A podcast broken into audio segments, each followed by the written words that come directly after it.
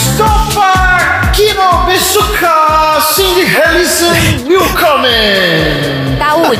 Schön auf dir dein Mikrofon, Popcorn und lass unseren du anderen Zufall sind und gehen! Ó, André, falou doce aí. In diesem Podcast sichern ihre Filme diskutieren und politische Themen bohren Ironie, Sarkasmus und Spoiler. Des- peço desculpas formalmente a todos os ouvintes alemães.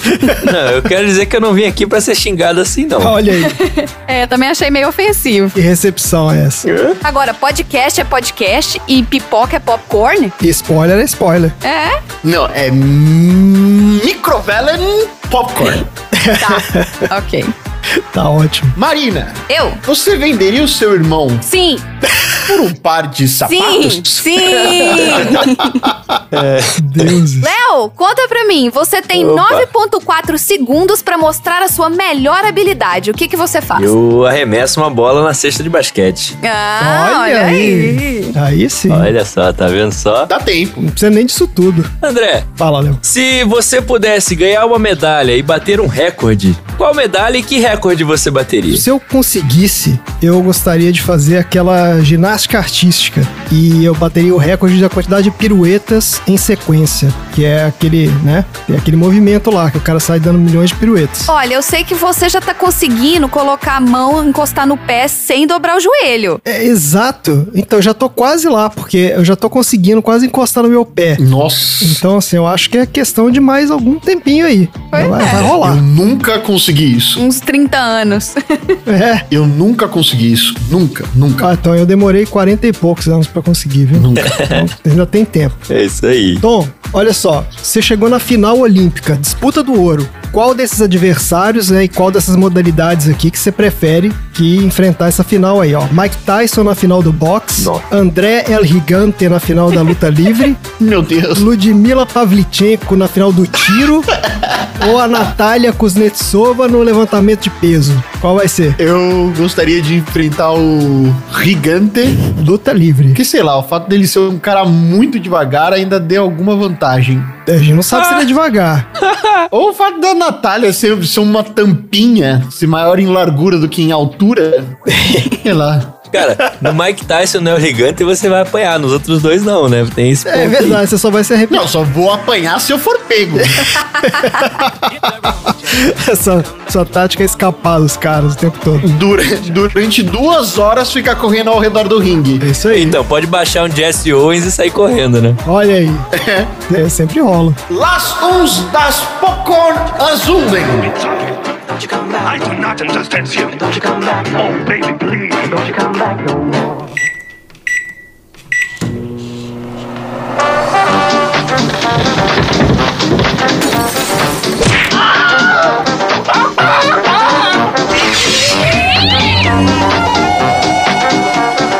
Sessão aleatória.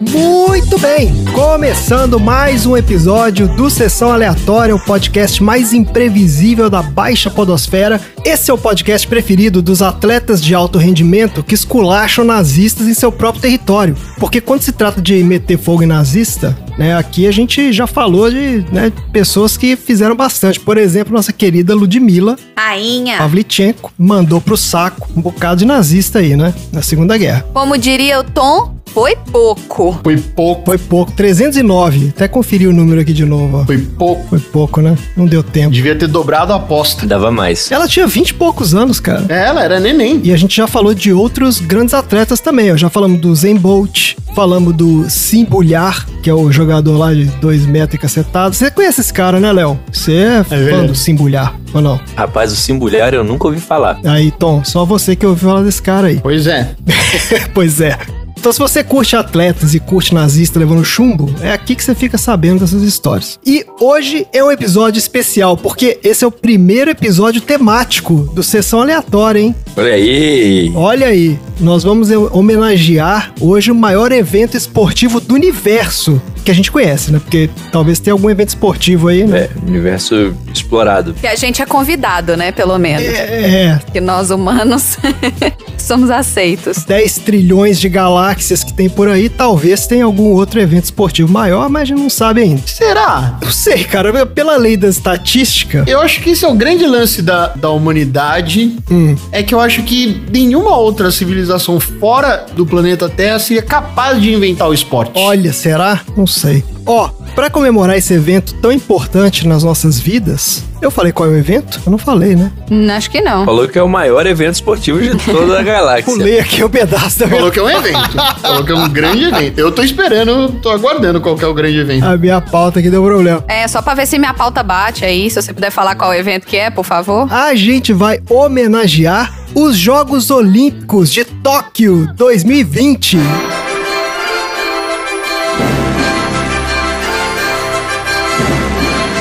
Que não aconteceram em 2020 e sabe-se lá se vão acontecer em 2021.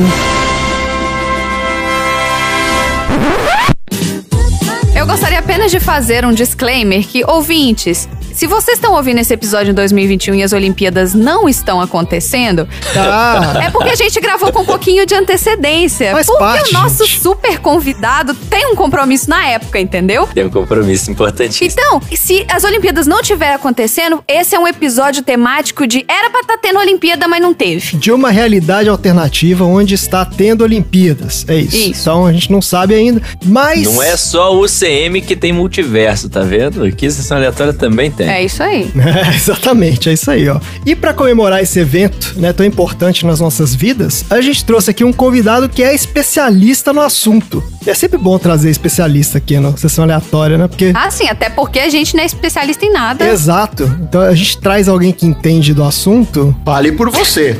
a gente traz alguém que entende do assunto e imediatamente eleva o nível da- da nossa conversa aqui, né? É, exato. Então, o nosso convidado de hoje, que vem a brilhantar nossa conversa, é educador físico e host do podcast mais informativo e didático da Podosfera sobre saúde e qualidade de vida, que é o podcast Pro Esporte. Eu estou falando do nosso grande amigo Léo Rodrigues. Aê!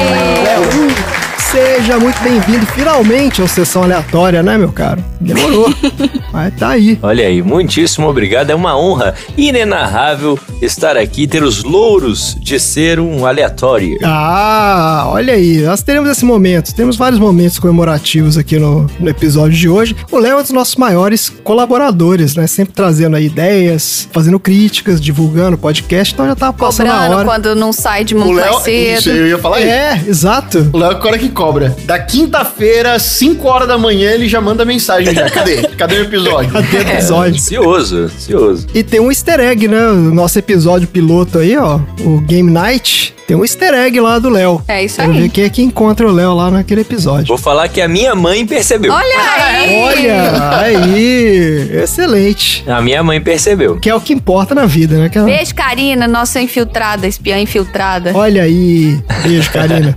É Excelente. Ó, eu queria falar também que o Léo, assim como todo mundo aqui, é um grande adepto dos RPGs. Né? O Léo mestra várias mesas. É, ele tá tentando matar a gente já tem uns dois meses já. Então, e o Léo mestra várias mesas lá no RPG Mind, que é o canal da Twitch e do YouTube, que eu e a Marina, volta e meia, tamo lá. Tentando sobreviver. tá. Tentando sobreviver, ainda mais com a pondurice do Léo de distribuir XP, que eu nunca vi na vida. Olha que absurdo.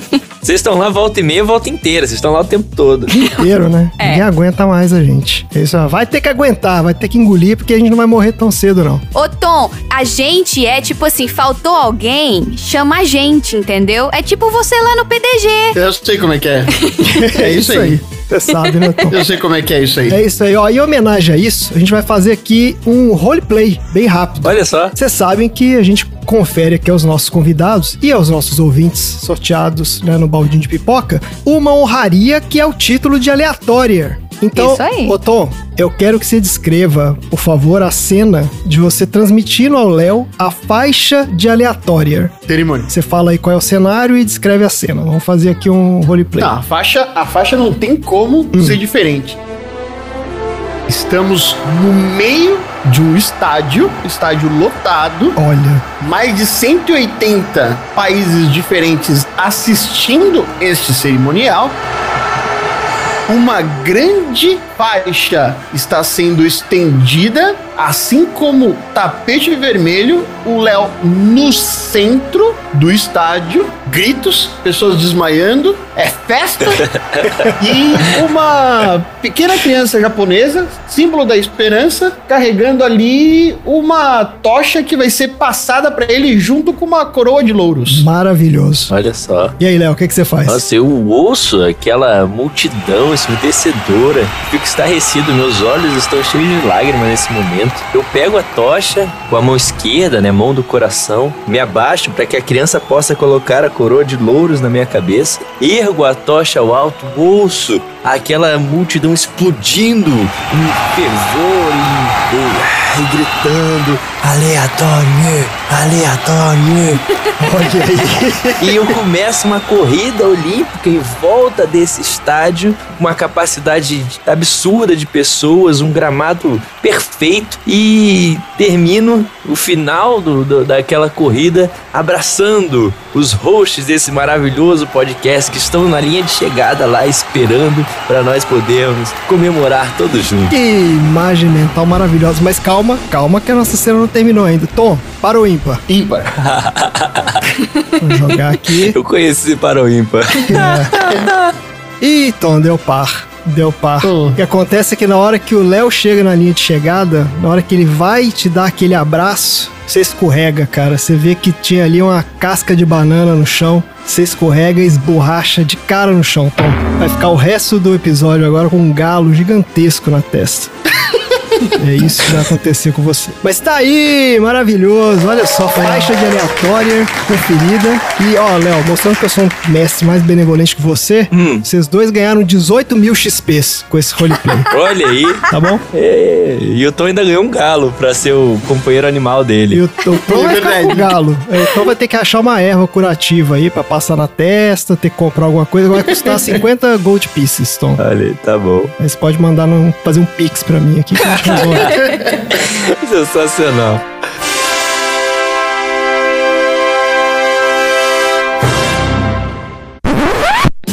Ô, Léo, olha só. Antes da gente fazer aqui a nossa conversa sobre Olimpíadas, filme, esporte, saúde, burp e tudo mais, fala um pouco pra gente sobre o projeto sensacional que você começou recentemente aí, que é o Pro Esporte Podcast. Muito bem, muito bem. O pessoal aí da Podosfera deve ter ouvido meu, minha voz. Não, mentira, nunca ninguém deve ter ouvido. Mas enfim, eu tinha um podcast de RPG chamado Rolando Histórias. Mas o Rolando Histórias ocupa muito tempo, né? Fazer um podcast não é fácil. Você que tá ouvindo aí, é sério, não é fácil fazer isso aqui não. Dá trabalho, é custoso, enfim. E aí eu falei, bom, deixa eu unir o útil ao agradável. Meu trabalho é o meu hobby. Eu sou educador físico e falei, bom, vamos trazer um pouco de informação de qualidade, vamos falar sobre educação física na podosfera também. E aí começou o projeto Pro Esporte Podcast, que vocês inclusive podem ouvir a voz da chefinha lá, ó. É, ó, Olha o spoiler. aí. Lá bem na abertura, muito mais do que esporte. A voz da chefinha tá lá na nossa abertura. E bom, já temos aí quatro episódios no momento dessa gravação. Quando você estiver ouvindo, pode ter cinco, pode ter dez, pode ter quinze, pode ter quatro ainda também, sei lá. Mas enfim, dá uma procurada, vocês vão gostar, tem muito conteúdo interessante. A gente fala a importância de fazer exercício, a gente fala do que acontece no corpo humano, a gente fala da importância das crianças brincarem, como é que tem que ser brincadeira pra criança e por aí vai. Ah, muito legal, muito legal. Tem muito assunto muito bacana lá pra ouvir. Olha aí, mais um podcaster que sabe explicar o podcast deles. Ei, só, só a gente mesmo que não consegue. A gente é muita gente, eu sei Ah. explicar direitinho. Você sabe, tá bom. A próxima vez você faz o jabá, então, do sessão aleatório. Ô, Léo, Tá bom. olha só. Você, como educador físico, você precisa tirar uma dúvida minha aqui. Tá bom. Eu vou falar uma coisa muito pessoal aqui pra todo mundo, talvez seja uma surpresa, talvez até choque alguns dos participantes aqui da nossa conversa. E Mas um personagem de ficção que eu gosto muito é o Batman. O quê? Ô, Tom, vamos ali pegar uma água? Eu não sou Meu de Deus! falar muito de. Oh, não! Eu não sou de falar muito disso, Não né? pode ser! Ó, o negócio é o seguinte, falando sério, falando sério, hein? Certo. Todo mundo sabe que eu gosto do Batman, então eu tenho aqui um vasto material de pesquisa sobre o Batman. E uma das coisas que os fãs do Batman volta e meia discutem é o que, que a pessoa precisaria fazer pra se tornar o Batman, né, na vida real. Se seria possível, como é que seria? Tirando a parte do dinheiro, né, que o cara tinha que ser o Jeff Bezos, mas assim, o que, que ele precisaria fazer pra ter os atributos físicos do Batman, né? Tem, ó, o cara tem que ter agilidade, força, resistência, tem que conseguir correr, pular, escalar, pendurar em prédio e por aí vai. Então, assim, ele tem que ser um atleta, certo? Uhum. Várias histórias do Batman até falam que o condicionamento físico dele é comparável de um atleta olímpico. Uhum. E na minha vasta biblioteca sobre o Batman, eu tenho aqui um livro que mostra qual é a rotina de treinamento do Batman. Olha só. Ah, você tem o Batman Files. Eu tenho, tenho, tenho, tenho tem uma também. porrada de Batman, tudo quanto é coisa. É mó bom. É, Eu acho muito legal esse livro. E é assim, e é livro oficial da DC, isso aqui não é fanfic, Isso. não. Entendeu? É. Então, Léo, eu quero ouvir a sua opinião aqui como educador físico. Tá bom. O Batman te contratou como personal trainer dele. Você dá uma avaliada aqui nessa rotina de treino. Então, assim, aqui tem o treinamento dele todos os dias, né? Eu fiz uma- um resumo aqui. Basicamente é o seguinte: ele precisa de resistência, massa muscular, mas principalmente muita agilidade e explosão. Porque boa parte do trabalho físico dele é relacionado, né? Combate corpo a corpo. Tem. Só que o problema é que ele não tem muito tempo. Então o treinamento dele é feito em sessões curtas e intensas. Ok. Ele faz três sessões por dia, uma de manhã, uma de tarde e uma de noite. De manhã é meia hora a uma hora de cardio, mais meia hora de força variando os exercícios. Ele faz é, um dia membro superior, no outro dia membro inferior. Aí de tarde ele reveza circuito, parkour ou powerlifting, mais punching bag ou sparring, né? Que é tipo, se tiver um Robin lá, ele dá umas porradas no Robin pra fazer um treinamento de luta. Certo. Eu Acho que o Alfred não rola. E de noite, ele reveza artes marciais, power yoga ou tai chi. O que que você acha desse treinamento do Batman aí? O que que você recomendaria pra melhorar o condicionamento dele? Bom, nós podemos ver que ele tem uma rotina de treino muito intensa. É bem interessante que ele termina o exercício mais light, né, dessa sequência, que seria a yoga ou então o tai chi. Light no sentido de não ter sobrecarga além do peso corporal. Impacto. que com a massa muscular que ele tem, com certeza é um peso tranquilo pra ele. Porque power yoga é muito difícil. Se vocês forem ver as posições, meu amigo, não é pra qualquer um não. Eu não conheço power yoga. É a versão hardcore de yoga? Pesquisa aí power yoga, posições da power yoga, você vai, vai se surpreender com o que o pessoal faz. É aquelas que quebra o pescoço se você fazer errado. Mais ou menos isso, mais ou Então. Nossa menos isso. Senhora. Hum. A sessão do meio aí da tarde eu achei ótimo, tá dentro de um padrão bacana. A sessão que mais me incomodou, Hum. a única que me incomodou na verdade foi a inicial. A de cardio. Por quê? Porque se diz que ele faz de 30 minutos a uma hora de cardio e depois ele vai fazer o treino de força, de membros Isso. superiores ou inferiores, ele vai alternando. Isso. Isso eu não acho muito legal. Por quê? Quando a gente faz o treino de cardio primeiro, a gente gasta as nossas reservas de energia. E aí, se a gente vai fazer um treino de força logo após, a gente não tem a capacidade de carregar aquela mesma carga que teríamos. Então a gente diminui a nossa capacidade de gerar força Ah. diminui os benefícios daquele treinamento. De duas, uma. Ou ele vai pegar menos carga do que ele realmente poderia pegar, Uhum. ou ele vai pegar a mesma carga, mas vai fazer o movimento é, não tão bem feito, porque ele não tá mais com tanta energia. Mas aí vai ter gente que vai falar, "Ah, meu irmão, olha pro cara, ele faz tudo isso aí, olha o jeito que ele tá, ele tá sinistro. Bom, é verdade, ele tá sinistro, então a gente não vai falar nada. Só que se você for ver o último filme lá, ele tava com as costas meio ruim. Talvez seja por conta disso, né? Enfim. Ah, excelente, cara. Sabe o que eu achei engraçado isso aqui? Eu, Léo, na minha cabeça o Batman era crossfiteiro, cara. Eu acho que ele tinha que carregar pneu de trator, né? Fazer aquele um treinamento mais roots, você não acha, não? Combina. Eu sei, cara. Combina, combina. O CrossFit combina com o que o Batman faz, sim, combina bastante.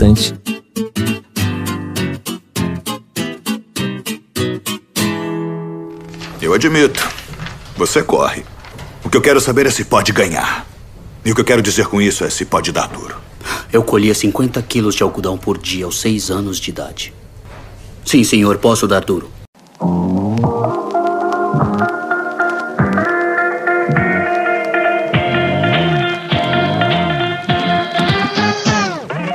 Gente, vamos pro filme da semana. Que não é Batman. Que não é Batman, infelizmente. Olha aí, seria excelente se a gente fosse ter o filme do Batman toda semana. Infelizmente não é possível, porque, né, certos membros aqui do, do- da equipe não concordariam. Mas a gente tem o nosso filme da semana, que é Raça. um filme que conta a saga de um dos maiores atletas de todos os tempos, que entrou para a história ao acabar com a farra dos nazistas na Olimpíada de 1936, mas acabou sofrendo as consequências nefastas do racismo no seu próprio país. Esse filme saiu da lista de indicações do nosso convidado. Então, Léo, fala pra gente aí por que você escolheu raça pra sua lista nesse nosso episódio comemorativo das Olimpíadas que podem estar acontecendo ou não.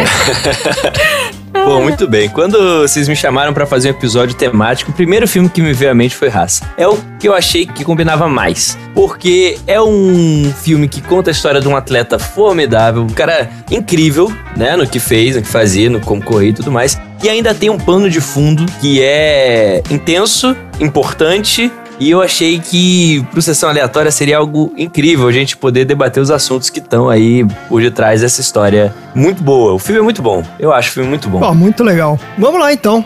Raça é um filme de 2016, dirigido por Stephen Hopkins, com o roteiro de Joe Shrapnel e Anna Waterhouse, e é uma cinebiografia do atleta estadunidense Jesse Owens. O filme estrela o Stephen James como Jesse Owens, Jason Sudeikis como o treinador dele, que é o Larry Snyder, e a Caris Van Houten como a Leni Riefenstahl, que é considerada uma das maiores cineastas né, de todos os tempos, mas que usou a genialidade dela no- em prol da propaganda nazista. Pra quem não sabe quem é essa atriz aí, é a, é a bruxa vermelha lá do Game of Thrones. Essa é a Melisandre, cara. Isso. da- do Game of Thrones. Olha só! Você não reconheceu não, Tom? Ah, Ele só lembrava dela velha, né? Ela nova não tinha. Velho.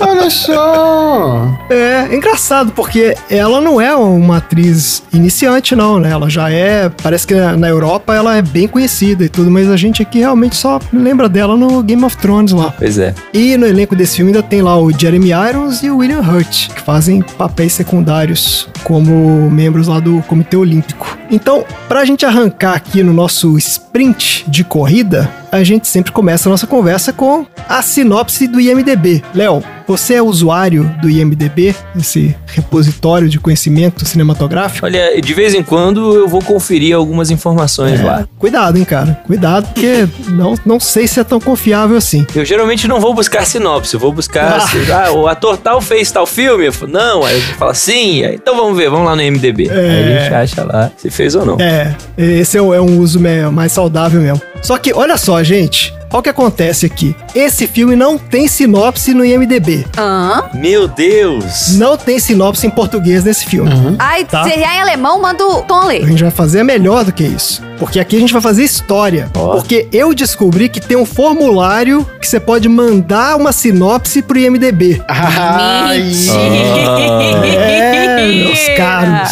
Então, a história aqui é a seguinte: a gente vai fazer agora, ao vivo, a sinopse do IMDB Olha desse filme. aí. Pô, sensacional. Vai ter que ser nível IMDB, hein, gente? Pelo amor de Deus, é no máximo, Tá sei lá, bom. 12 palavras. né? Jesse Owens entra na faculdade com a bolsa e ganha uma bolsa de estudos para correr. Viaja de barco e ganha as primeiras competições formais da sua vida. Hum, ainda tem muita frase aí, hein, Marina? Acho que tem que ser uma frase só. Tá, Tom, vai, sua vez, tenta aí. Ah. peraí, peraí, peraí. Você tá ele tá fazendo? concentrando. Ele, ele tá, ele tá fazendo aquela Não, não, pose não. Na, sa- na largada, sabe? Que ele tá fazendo aqui, Hum. tá baixando. Tá esperando ouvir o, o- o tiro. É. Ó, tem que falar em 9,4 segundos, hein? Ei! Ah, tá bom. Um técnico determinado a fazer com que um atleta negro vá para disputar as Olimpíadas na Alemanha nazista. Pronto. Acho que deu mais de 9.4, hein? Ah, mas na hora a gente corta e fica Eu mesmo. gostei, mas você colocou o técnico como principal. Isso é de propósito? É nível IMDB mesmo? De loucura? Tipo. É, é isso aí. Isso aí. tá certo. Léo, quer fazer sua sugestão aí? Quero, quero sim. Jesse Owens, um norte-americano, vai às Olimpíadas. Ó! É isso aí. Um cara aí. Ó, é o seguinte, então, eu vou submeter esse, sin- essa sinopse lá pro IMDB e depois eu vou voltar aqui pra falar o que aconteceu. Vamos ver se vai ser aceito lá o negócio. Muito bom. Maravilha. Então, ó, a gente vai ter que fazer a nossa sinopse aqui, que não é a do IMDB, né? Que é aquela um pouquinho mais longa, acho que é até proibido, a gente seria preso se tentasse colocar isso no IMDB. É o seguinte, o filme mostra a trajetória do corredor Jesse Owens, que é o Steven James. A partir da sua entrada na Ohio State University em 1933, quando ele tinha 19 anos, Um jovem atleta muito promissor, o Jesse poderia ter entrado em qualquer universidade que ele quisesse, mas ele acaba escolhendo a Ohio State por causa da reputação do treinador do time de atletismo, que é o Larry Snyder, que é esse Jason Sudeikis. No entanto, Ohio também é um dos estados mais retrógrados dos Estados Unidos, e no seu dia a dia o Jesse tem que lidar não somente com a pesada rotina de treinos, mas também com o constante abuso de uma comunidade extremamente racista. Mesmo assim, ele consegue se destacar e rapidamente se torna uma estrela no circuito de atletismo, passando a ser visto como uma esperança de medalhas para os Estados Unidos na Olimpíada de Berlim de 1936, né? Aconteceria daí a dois anos. Mas devido ao caráter de propaganda do regime nazista, a participação das Oli- nas Olimpíadas não é uma decisão fácil e o Jesse sofre pressão de todos os lados, do seu treinador e do Comitê Olímpico para participar, né, e ajudar a desmontar a narrativa de superioridade dos nazistas e também de representantes do movimento negro que viam no boicote a única forma dele demonstrar seu engajamento na causa. Depois de muita consideração e contando com o apoio da família, ele decide participar e acaba realizando um dos maiores feitos da história do esporte. No entanto, sua vitória não é suficiente para que ele seja poupado do profundo racismo que dominava e até hoje domina boa parte da sociedade norte-americana. E isso é o filme, Perfeito. certo? Eu gostei. Vai. Léo, você falou que você já tinha visto esse filme várias vezes. Na verdade, foi a terceira vez que assisti, mas tudo bem. É, Três são várias. Pra mim é várias. Ah, pô, já é muitas, muitas vezes. Qual é a sua. Fala aí um pouco sobre o que que você achou do filme, qual a sua visão. Cara, eu acho. Eu acho que é um filme. Ele, ele muda um pouco a história que se sabe a respeito do que aconteceu lá com o Jesse Owens. Ah, né? é? O Jesse Muda? Owens alega que o Hitler não foi um babacão com ele, como no filme mostra. Ah, É bem polêmico, que o Jesse Owens diz que lá de cima da tribuna o Hitler saudou ele e ele saudou de volta, né? E eles foram embora. O que tinha acontecido é que o Hitler, ele tava parabenizando todos os vencedores e tava gerando um, um tumulto muito grande dos jornalistas. E aí o cara do Comitê Olímpico foi, ou internacional, foi falar com ele, que assim, ou ele falava com todo mundo, ou ele não falava com ninguém. certo. Aí ele falou: Bom, então eu não vou falar com ninguém. E Isso aconteceu antes da prova do Jesse Owens. E por isso ele não desceu pra falar com o Jesse Owens. Não era, não eram os atletas que subiam na tribuna, era o Hitler que descia pra falar. Então não necessariamente foi por causa do Jesse Owens ser negro que ele não foi cumprimentado. Essa é a história que o Jesse Owens conta. Inclusive, o Jesse Owens diz que ele achou muito pior a forma como ele foi tratado nos Estados Unidos do que como ele foi tratado Ixi. na Alemanha, porque ele nunca recebeu uma carta que, se- que seja do presidente norte-americano parabenizando ele pelas conquistas. É isso aí. É. E isso é curioso, né? Porque isso o filme não trata, né? Pois é. Assim, ele dá uma pincelada nisso, né? Mas o filme foi feito nos Estados Unidos, bem. Não vai tratar essas coisas. Tem isso mesmo. Uma coisa que eu achei do filme também, assim, que primeiro que eu achei a recriação da história muito legal, né? Eu conheci essa história Sim. já, assim, de ter ouvido falar, né? Todo mundo, acho que de algum momento ouviu a história do Jesse Owens e tal, mas nunca tinha realmente lido ou pesquisado a respeito. Achei muito interessante. Agora, eu achei que uma coisa que não aparece muito no filme, queria ver sua opinião, Léo, a questão do esforço pessoal dele, É, né? no sentido esportivo mesmo, porque assim, Tem. Ó, ele era um cara que tinha uma filha pequena, ele não tinha grana, ele sofria racismo, então assim, ele teve que superar um monte de coisa. Mas assim, a parte atlética da discussão assim não aparece, porque ele já era muito bom, né? Talentoso. Fica parecendo isso, né? Ah, eu vim do, do nada e eu sou talentoso e é isso, é por isso que eu tô ganhando. É. É, exatamente, que ele não teve que trabalhar pra isso, né? É estranho isso. Pois é. Às vezes que ele perdeu é porque ele tava distraído. Isso, exato. E por aí vai, é sempre muito isso. Tipo, eu sou muito talentoso, eu venço porque eu nasci pra vencer. E não tem isso, né? E não é, muito- não é bem isso, o cara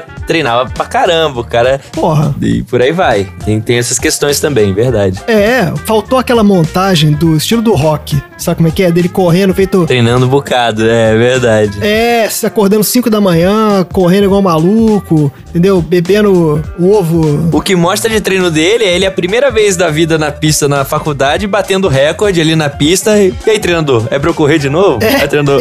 Exatamente. Ah, sim, sim, corre lá. E, tipo, aí ele corre e bate o recorde como se fosse nada, né? Aí depois é ele fazendo pulga no cachorro, né? Aquele com, com, com a musiquinha e pronto. Pronto, é, é seguir o ritmo da música e correr porque você sabe correr desde nasceu sabendo correr. Não é bem É. isso. Realmente isso aí ficou, deixou a desejar. É, pode crer. E aí, Marina, o que, que você achou do filme? Eu achei o filme muito legal. Hum, elabore. É a crítica do IMDB. É. É a crítica do MDB, exatamente. Não, eu acho assim, é um filme que ele representa. Você não sabia, né, Marina, que era uma história real, né? Não, eu não sabia. Quando a gente começou a ver. Eu não sou fã de esporte, ainda mais atletismo, eu não sou fã do, do esporte. Então, assim, eu sabia dessas Olimpíadas da Alemanha, inclusive uma das coisas que eu mencionei o André, tem um super podcast aí, que foi um dos pioneiros aí da- do podcast, que não foi o Xi, beijo Xi, que é o Nerdcast, e tem, eles têm um Nerdcast de RPG que se passa, um dos episódios se Sim. passa nessa abertura das Olimpíadas na Alemanha. Ah, você falou mesmo. né? Então eu passei, enquanto eu tava assistindo, eu só pensava na- neles correndo nos corredores, assim, porque eu escutei o episódio eu falei, nossa, é agora que eles estão correndo tal, não sei o quê. E, então, assim, eu acho que além de contar a história do Jesse Owens, a par dessa, dessa brincadeira aí de eu lembrar do Nerdcast, tra- ele tem muita história envolvida, então é muito legal. Sim. Então, assim, tem a história, né, das Olimpíadas, tem a história da parte nazista, tem a história do nazismo em si, tem a história da Riefenstahl, que é a, a É, cineasta. Isso. É, a cineasta. Esse filme Então. existe, né? Com, se procurar, tem pra, Existe, existe. Sim. É, pra assistir. É, Então, assim, é considerado um dos grandes filmes da história do cinema sim. por várias inovações técnicas que ela trouxe e tudo mais. é, tirando alguns detalhes, como todo filme baseado em história real, que é baseado em história real e não um documentário, Exato. trouxe muita coisa. Inclusive, acho que esse filme ele tinha que ser passado, tipo, na escola, sabe? Ele tinha que. Sim. Fala do, do racismo nos Estados Unidos, que é uma coisa importante de se discutir até hoje, não importa onde. Então, assim, toda criança tinha que ser obrigada a assistir esse filme. Tem história, tem esporte, tem nazismo, tem fascismo, tem racismo, tem tudo. Tem a corrupçãozinha lá, né? Que o cara aceita lá uma Isso. propinazinha. Eu acho que um dos fatores de não ter ele treinando mais é que o filme já tem, sei lá, 2 horas e 20 de duração. Tem muita É, coisa é um pra filme mostrar, né? Porque tem muitas histórias acontecendo ao mesmo tempo, né? Nem consegue desenvolver direito o treinador. Tem mídia social terminando o casamento. Tem também. Tem o, o amigo dele que começa, um amigo, e ele não aparece nunca mais, né? No, no começo. É verdade, o cara some no meio do filme. E ele foi pra Olimpíada, ele tá lá na Olimpíada, tá lá de, de figurante. É. Parece que foi lá pra carregar a toalha dos caras, né? Nem parece ele fazendo nada. É porque ele acho que ele era o, o do Corrida com Obstáculos, né? Que ele zoava o Jesse que o Jesse não sabia pular e tal. Eu acho que ele foi correr obstáculos, aquele cara. Ah, Então tem muita coisa realmente acontecendo e essa história de pano de fundo, ela é revoltante no, no final, né? Que você vê que aquele cara virou o presidente do Comitê Olímpico Internacional. É. E foi presidente até morrer. Que é, é o suco de realidade, gente. É isso que acontece no mundo, na vida. Não é conto de fada. Cara, Comitê Olímpico Internacional é das instituições mais escrotas que existem no universo. Nossa, é. O que, que você achou do filme, Tom? Não, eu gostei bastante do filme. Eu tinha bastante interesse em ver e não imaginava que a história fosse bastante complexa. Primeiro que eu confundi um pouquinho as bolas. Tinha uma cena que eu achava que era icônica, que não participava desse filme. Na verdade, era das Olimpíadas de 68. Ah, pode crer, deles no pódio, né? Isso, foi um, foi um erro histórico meu, desculpe. Fazendo a saudação dos Panteras Negras, é isso? Isso. Mas eu não imaginava uma história tão complexa assim. E depois me foi. me despertou a tentar entender como é que foi o restante da vida do Jesse Owens. Ah. Ai, não é triste, não faz isso não. É bem triste. E aí foi quando eu descobri que realmente foi bem triste. E assim, cara, ídolo negro nos Estados Unidos não tem como. Ah, já que você citou isso aqui, vamos falar aqui rapidinho. Assim que terminou aquela Olimpíada, o time de atletismo foi fazer um tour pela Europa. Vai participar lá de uns campeonatos de exibição, algumas coisas assim. Só que ele não quis ir, porque ele voltou para os Estados Unidos, né? Porque ele achou que, pô, agora eu tô, né, ganhei aqui as medalhas, tô famoso e tal. Ele queria, né, usar isso pra, pô, alavancar a carreira e tudo mais. Só que o pessoal do time de atletismo ficou puto da vida e revogou a licença dele de corredor amador. Então, assim, Isso. basicamente basicamente acabou com a carreira do cara ali mesmo. Entendeu? Ele chegando em casa, ele já não podia competir mais. O que é um tiro no pé, né? Porque assim, você tá tirando as medalhas do seu país. Ah, pois é, né? Mas aí que você vê o nível de ignorância desses caras, né? É, é, é, isso é importante nessa época, né? A ideia da- do olimpismo, da Olimpíada, que era esporte amador. Você não podia ser profissional para ser um atleta olímpico, né? Hoje em dia isso não existe mais. Isso, inclusive, todo mundo que estuda esporte pensa que isso é, inclusive, contra o espetáculo. O esporte hoje em dia é espetáculo,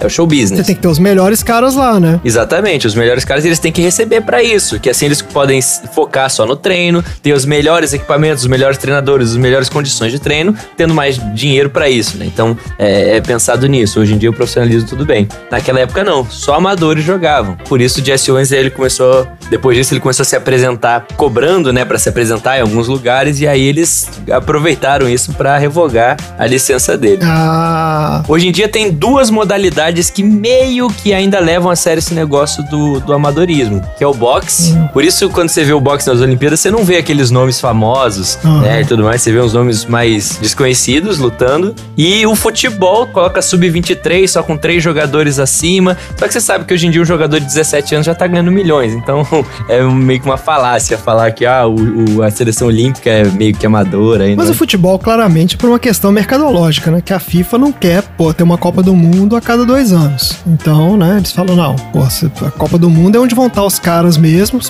profissionais. Não, e a FIFA quer o dinheiro do futebol pra ela. Ela não quer que o dinheiro do futebol vá pra galera da Olimpíada. Exato, não quer ficar dividindo com o Comitê Olímpico. É Disputa comercial. Até porque o futebol é um dos esportes que mais carrega público. Sim. Sim. Então, nem que seja pra assistir um jogo, a pessoa viaja. Agora, as pessoas não vão viajar pra assistir uma prova de tiro ao alvo. É, é diferente, né? Outro É. tipo de apelo, é um esporte mega popular. Ô, Léo, e teve aquela história também do Dream Team dos Estados Unidos, que antes Sim. eles não podiam, né, levar os profissionais, e de repente liberaram, e aí, pô, foi lá os caras da NBA todos e destruíram, né, cara? Destroçaram a Olimpíada, não tinha como jogar contra os caras, né? Exatamente, não, tinha- não teve pra ninguém. Aquele ano lá não teve pra ninguém. Deixa eu só corrigir uma coisa que eu falei. Hum. Falei que o boxe até hoje é amador. Não. Em 2016, aqui no Rio, foi a primeira vez que permitiram atletas não amadores. E é, mas eles seguraram por muito tempo essa história do, do- do amadorismo lá. Ah, tá. É isso mesmo. Então a gente pode ver, de repente, o Mayweather lá no, no box, ou não. Eu não sei também se ele tá lutando ainda. Se ele quiser ser um pugilista, sei, né? Que acho que ele é do UFC, né? Não, ele é lutador de boxe, não é? Não sei, eu não. É, conheço. ele é. O Floyd Mayweather é. É, é. Então, sim, então pode, pode sim. É que ele tava nessa loucura de ficar fazendo essas lutas de exibição contra esses caras do UFC aí. Que ele falou, ó, pode vir qualquer um aqui que eu arrebento o cara. E, né, e, na verdade não arrebentou ninguém, mas tudo bem. Foi isso que me confundiu. É, é isso mesmo. Eu admito. Você corre. O que eu quero saber é se pode ganhar. E o que eu quero dizer com isso é se pode dar duro. Eu colhia 50 quilos de algodão por dia aos seis anos de idade. Sim, senhor, posso dar duro.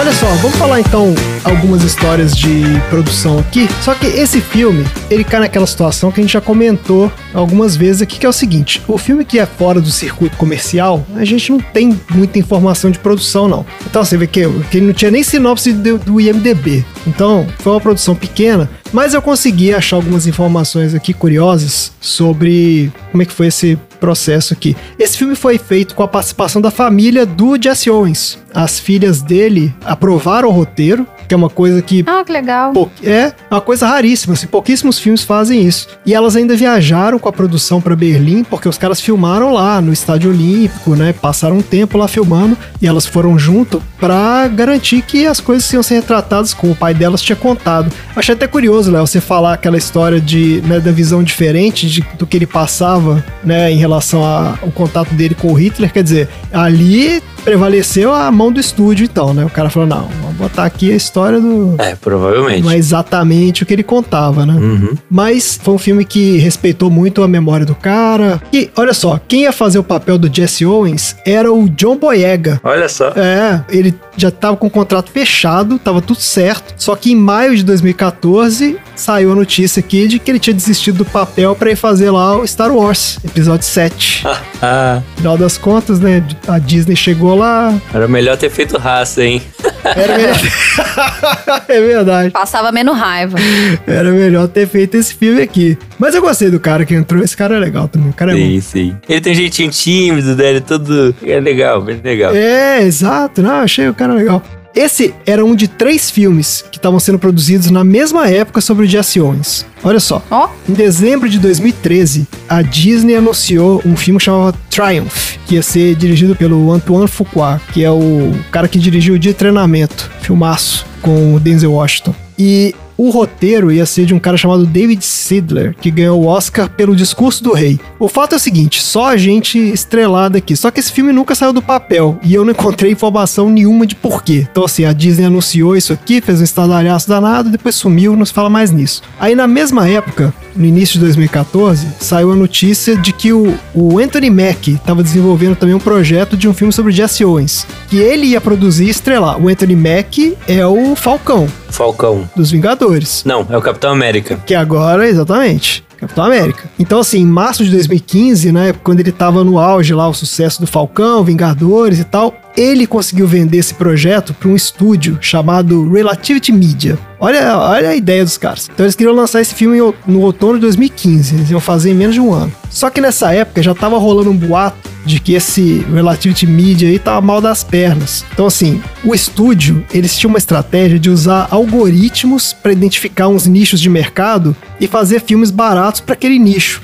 Então, os caras soltaram uma porrada de filme. Entre 2013, 2014, 2015, essa época, cara, eles lançaram muito filme e foi cada um mais fracasso pior que o outro. Olha só, eu quero ver se vocês lembram de algum desses filmes. Um chama O Melhor de Mim, o outro que chama The November Man, Ah, de, por nome eu não vou lembrar de nada. ah, isso aqui é uma cópia do Born com o Pierce Brosnan, um filme horroroso. 13 terceiro Distrito. Esse eu já ouvi falar. Você viu esse, Tom? Não, ninguém viu. Ó, Três Dias pra Matar, Eu já ouvi falar só. que é um policial com o Kevin Costner. Tudo por Justiça, que é um filme com Christian Bale, que eu nunca ouvi falar também. Conexão Perigosa, Última Casa da Rua, que era um terror com a Jennifer Lawrence. Cara, eles fizeram muito filme. E todos os filmes foram um fracasso absurdo. Ninguém nunca ouviu falar de filme nenhum. Os únicos sucessos que esses caras fizeram foi um que chamou O Vencedor. Esse aqui você viu, né, Léo? Que é o Christian Bale e o Mark Wahlberg. Rapaz, aí eu não sei não. Que o Christian Bale, cara, craqueiro. É craqueiro. Esse aí. É, não é? É. O Matt Damon. Matt Damon? Não, aqui eles são irmãos e um e são lu- Isso. que é lutador e. E- Esse eu vi, esse eu vi. É um bom filme mesmo. Então, esse filme é bom. Esse filme é bom. E o outro que chama Sem Limites, que é uma ficção científica lá com o Bradley Cooper, 2011. Mas o fato é o seguinte, esses caras lançaram com essa ideia maluca deles de fazer algoritmo, lançaram essa porrada de filme, deu tudo errado, e a situação foi se agravando e ficou insustentável em maio. Então a empresa tava em, à beira da falência, maio de 2015, você vê, o cara tinha acabado de vender o roteiro pros caras e a empresa tava abrindo falência. E gerou um problemão lá pro Anthony, né, pro Falcão lá, porque assim, se o estúdio pede falência e tá com o roteiro dele na mão, significa que o roteiro vai pro bolo da falência e ele nunca mais vai poder fazer esse filme. Então rolou uma correria danada dele com os advogados lá pra tirar o filme do estúdio, comprar de volta, uma confusão danada. E no final eles conseguiram comprar o, o roteiro, pegaram os direitos do filme de volta, o estúdio pediu falência, mas acabou também e morreu por aí. Então, desses três filmes que estavam sendo feitos na época sobre o mesmo cara, o único que foi feito foi esse, que a gente viu, né? Foi o único que foi pra tela. E teve bom resultado de público. Ele custou Olha só. 5 milhões de dólares, rendeu 20. É uma produção pequena, mas a recepção da crítica é, em geral foi boa. Teve um consenso geral de que assim, pô, o filme não empolga tanto, mas a história é suficientemente interessante, né? Tem todo o contexto histórico e tal, então é um filme que não teve tanto impacto assim, é, mas tá aí, fica como um, né, uma referência, principalmente pra quem pô, tem interesse nessa época e, obviamente, né, como um documento aí do, né, desse período da vida do Jesse Owens. Isso aí. Existe inclusive um making off desse filme. Existe o make-off? Ah, putz, eu não vi. Making off e raça. Ah, pô, legal. Aí, faltou isso na minha pesquisa aqui. Tô ficando enferrujado. É, ô Tom, eu tô achando que tá na hora da gente dar uma substituída ali. Não tá tão eficiente mais, não, hein? Pois é, hein? Voltou meio fora de forma. É, Esse tá deixando a intervalo desejar. não foi, não fez bem, não fez bem. Então é isso, gente. Bora então pro troféu? Bora! Bora pro troféu. Bora.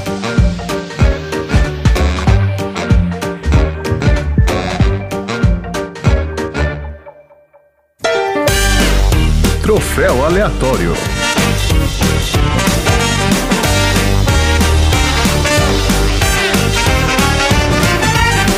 Vamos lá então, troféu aleatório. Léo, você conhece o troféu aleatório? Conheço, conheço o troféu aleatório, sim. Como é que você descreveria o troféu aleatório pra uma pessoa que nunca ouviu falar? Cara, o troféu aleatório é como você ir pra Olimpíada, ganhar quatro medalhas, fazendo aquilo que você mais ama fazer e na volta ser recepcionado com todos os louros e com mais de um milhão de pessoas te assistindo, te aplaudindo na rua. Olha aí. Ou seja, nem o Jesse Owens teve É, É isso aí. o- algo como o troféu aleatório. Quase, Quase, mas não foi. Quase. Mas É, falta um não pouco. chegou. É tipo Leonardo DiCaprio.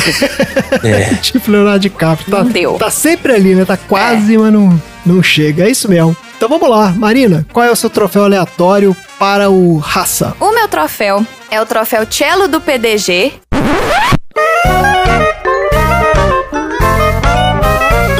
De Mr. Nice Guy, que vai pro atleta alemão que ajudou o Jesse Owens, que foi lá, colocou o lencinho no chão, deu high five, fez a volta olímpica com ele. É isso. Olha aí. É a atitude que eu esperaria do cello. Então eu vou dar, vai ser o troféu cello de Mr. Nice Guy. Olha aí. Pro Louis Long, Louis Long, que morreu na guerra. morreu na guerra. E que parece que ficou amigo do Jesse Owens de fato, né? Sim. Ficou, ficou amigo. Jesse Owens encontrou o filho dele, contou pra ele que eles viraram amigos até, até o fim e por aí vai. Ó, que legal. Quer dizer que o Marcelo, então, quando vai correr de kart lá com os carteiros dele lá, Ah, não sei. Bunnyman. ele passa fitinha pros caras. É, não sei. Por isso que ele perde as corridas todas. Pode ser. Bom, qual é o seu troféu aleatório para a raça? O meu troféu Zack Snyder de pior chroma key Ai, meu Deus. vão para cenas em plano aberto do filme, logo no começo, principalmente as cenas em estádio. Tem alguns momentos em que os caras filmam aquele velho amigo do, eu não consigo lembrar o nome do técnico porque eu assisti o filme Larry, vendo o técnico e lembrando do Ted Lasso, que é uma outra série que o Jason Sudeikis faz que ele é um técnico, Tá bom. em que o Ah, o velho amigo Ted Lasso tá lá no- numa cena em plano aberto, no chroma key, e a- ele tá de chapéu, e a aba do chapéu do cara some algumas vezes. cara, mas o Tom é demais com esses negócios de ficar vendo É um- realmente o detalhe do detalhe. foi incrível. Alguém caiu, Tom, durante o filme, lá no fundo, assim? Alguém Hum, na plateia? Não porque é CG, né? Então não tem como. é. Só botar o bonequinho lá, né? Não tem problema. É, você faz um certinho, aí você reproduz todos, aí beleza. tá ótimo. Aliás, essa cena é chocante, né? É, assustador, né? Assustador aqui. É, Qual Essa delas? cena no estádio, todo mundo Ah, é. levantando. Assustador, é assustador. É, e tem o vídeo real, oficial, né? Sim. Que foi filmado no dia. É aquilo mesmo. É aquilo lá. Nossa senhora. Nossa, é de chorar. Assustador Dureza. mesmo. Léo, qual é o seu troféu aleatório para a raça? Eu quero explicar um pouco o meu troféu antes de dar o troféu. Isso, tem que fazer, contextualizar. Vamos lá. Nesse filme nós vemos vários, mas vários discursos motivacionais, né? Hum. Tem aquela história que eu até comentei no começo, né? A respeito de medalha e de recorde, né? Quando o cara não bate o recorde lá, o, o juiz diz que não foi 9.4, foi 9.5, o Jesse fica bravo. Nossa, é mesmo. E o treinador fala: Ah, os recordes vem um cara do além, tira, a medalha é sua pra sempre. Olha aí. Né? Frase de efeito. Aí tem outro momento em que ele deixa o treinador de futebol americano ficar gritando na orelha dele e falar: você tem que deixar, vão, vão gritar com você, tem gente que vai estar a seu favor, tem gente que vai estar contra. Por aí vai. Então, o meu troféu é o troféu Augusto Cury de Psicologia. Que vai não para o Larry Snyder, o treinador, vai para o pai do Jesse Owens, pela melhor frase motivacional do filme. Qual é? Quando o rapaz lá da, da comunidade de afro-americanos chega pra dizer pro Jesse Owens pra ele não ir, e o pai vira pra ele e fala assim: Meu filho, se você não for, não vai mudar nada. Se você for, É isso aí. não vai mudar nada também. Então faça o que você quiser, porque não vai fazer a menor diferença. Olha aí. Então, Essa sabedoria. o meu prêmio, o troféu aleatório vai pro pai do Jesse Owens por essa frase motivacional maravilhosa. Isso é uma lição de vida. É mesmo? É, pô. Não, realmente, essas frasezinhas assim são muito bem feitas, né? Você vê que o roteiro, os caras tiveram cuidado ali de fazer um negócio legal. Olha só, eu vou dar o troféu Banshee de poder vocal pra cantora lá do, daquele baile lotado de gente dançando e falando com a banda, bateria, contrabaixo. E a mulher tá cantando ali, meu amigo, só no gogó. E todo mundo escutando lá do, do outro lado do troço. Agora, eu fiquei pensando o seguinte: nessa época, amplificação, principalmente assim, show, performance ao vivo, eu acho que não tinha mesmo, viu? Eu fiquei pensando nisso. Falei, pô, os caras tinha que ter um gogó mesmo. Porque no estúdio até tinha microfone. Mas ao vivo, assim, se tinha, não era uma coisa que teria lá naquele lugar onde eles estavam, não. Não sei se, Marina, você já viu alguma coisa sobre isso? O pessoal cantava ali no. Sem microfone mesmo. Então, na verdade, se você olhar no palco atrás dela, o palco atrás dela, ele tem meio que um formato de concha. Hum. Então, você tem um formato de concha que é pra reverberar mesmo. Ah, faz Né? uma caixa acústica ali. Isso. E também, assim, sempre existe a, né, a possibilidade disso estar sendo simplesmente uma questão visual do filme, que na verdade, né, isso não poderia acontecer na época, que a época não te dá microfones bons o suficientes para estarem no chão ou pequenos o suficientes para não estarem visíveis. Não, não. Tô falando assim, na época não tinha. Não tinha, não tinha, é claro. Então, mas podia ser que também na época não era sem microfone, entendeu? Não, mas é isso que Só que a representação não tinha o microfone. É isso que eu tô falando. Não, mas então, é isso que eu tô falando. Eu acho que não tinha mesmo. Eu não acho que seja que fosse, tipo, só uma questão do filme, não. Eu acho que nessa época final aí de década de 20, início da década de 30, não tinha microfone assim, não. Só fiquei pensando, tipo assim, a Billy Eilish ia morrer de fome nessa época, né? Porque Ah, sim. Did you think I'd open in the machine? No. Had to save my money for security. Got a stock of walking up and on the street. essa daí era a menor chance. You like to meet. I bought a secret house when I was 17.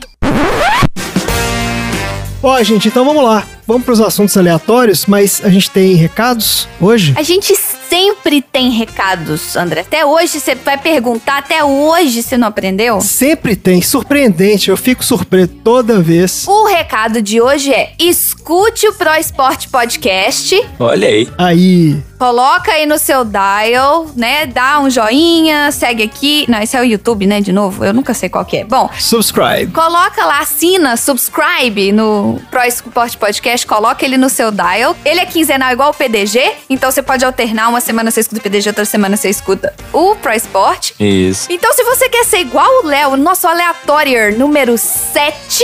Você vai entrar aqui no post do episódio, tem lá, mande aqui a sua sessão aleatória e mande pra gente o seu filme. Que se o filme for sorteado, a gente vai assistir, vai trazer o André, vai fazer super sinopse, a gente vai ter temas aleatórios e você vai ser um aleatório oficial. Nossa, que É isso. Que maravilha. Eu posso dizer que eu mandei vários filmes e eu estou ansioso, eu estou torcendo para ser o primeiro aleatório é duplo. Eita, já pensou? Olha aí. Pois é. Tá vendo? Igual o Jesse Owens tem quatro medalhas, tem gente que pode ganhar vários comprovantes de aleatoriedade. Exatamente. Incrível isso, incrível, maravilhoso. Beleza, gente, então é isso. Bora então pros assuntos aleatórios. Bora! Vamos. Eu admito. Você corre. O que eu quero saber é se pode ganhar. E o que eu quero dizer com isso é se pode dar duro. Eu colhia 50 quilos de algodão por dia aos seis anos de idade. Sim, senhor, posso dar duro.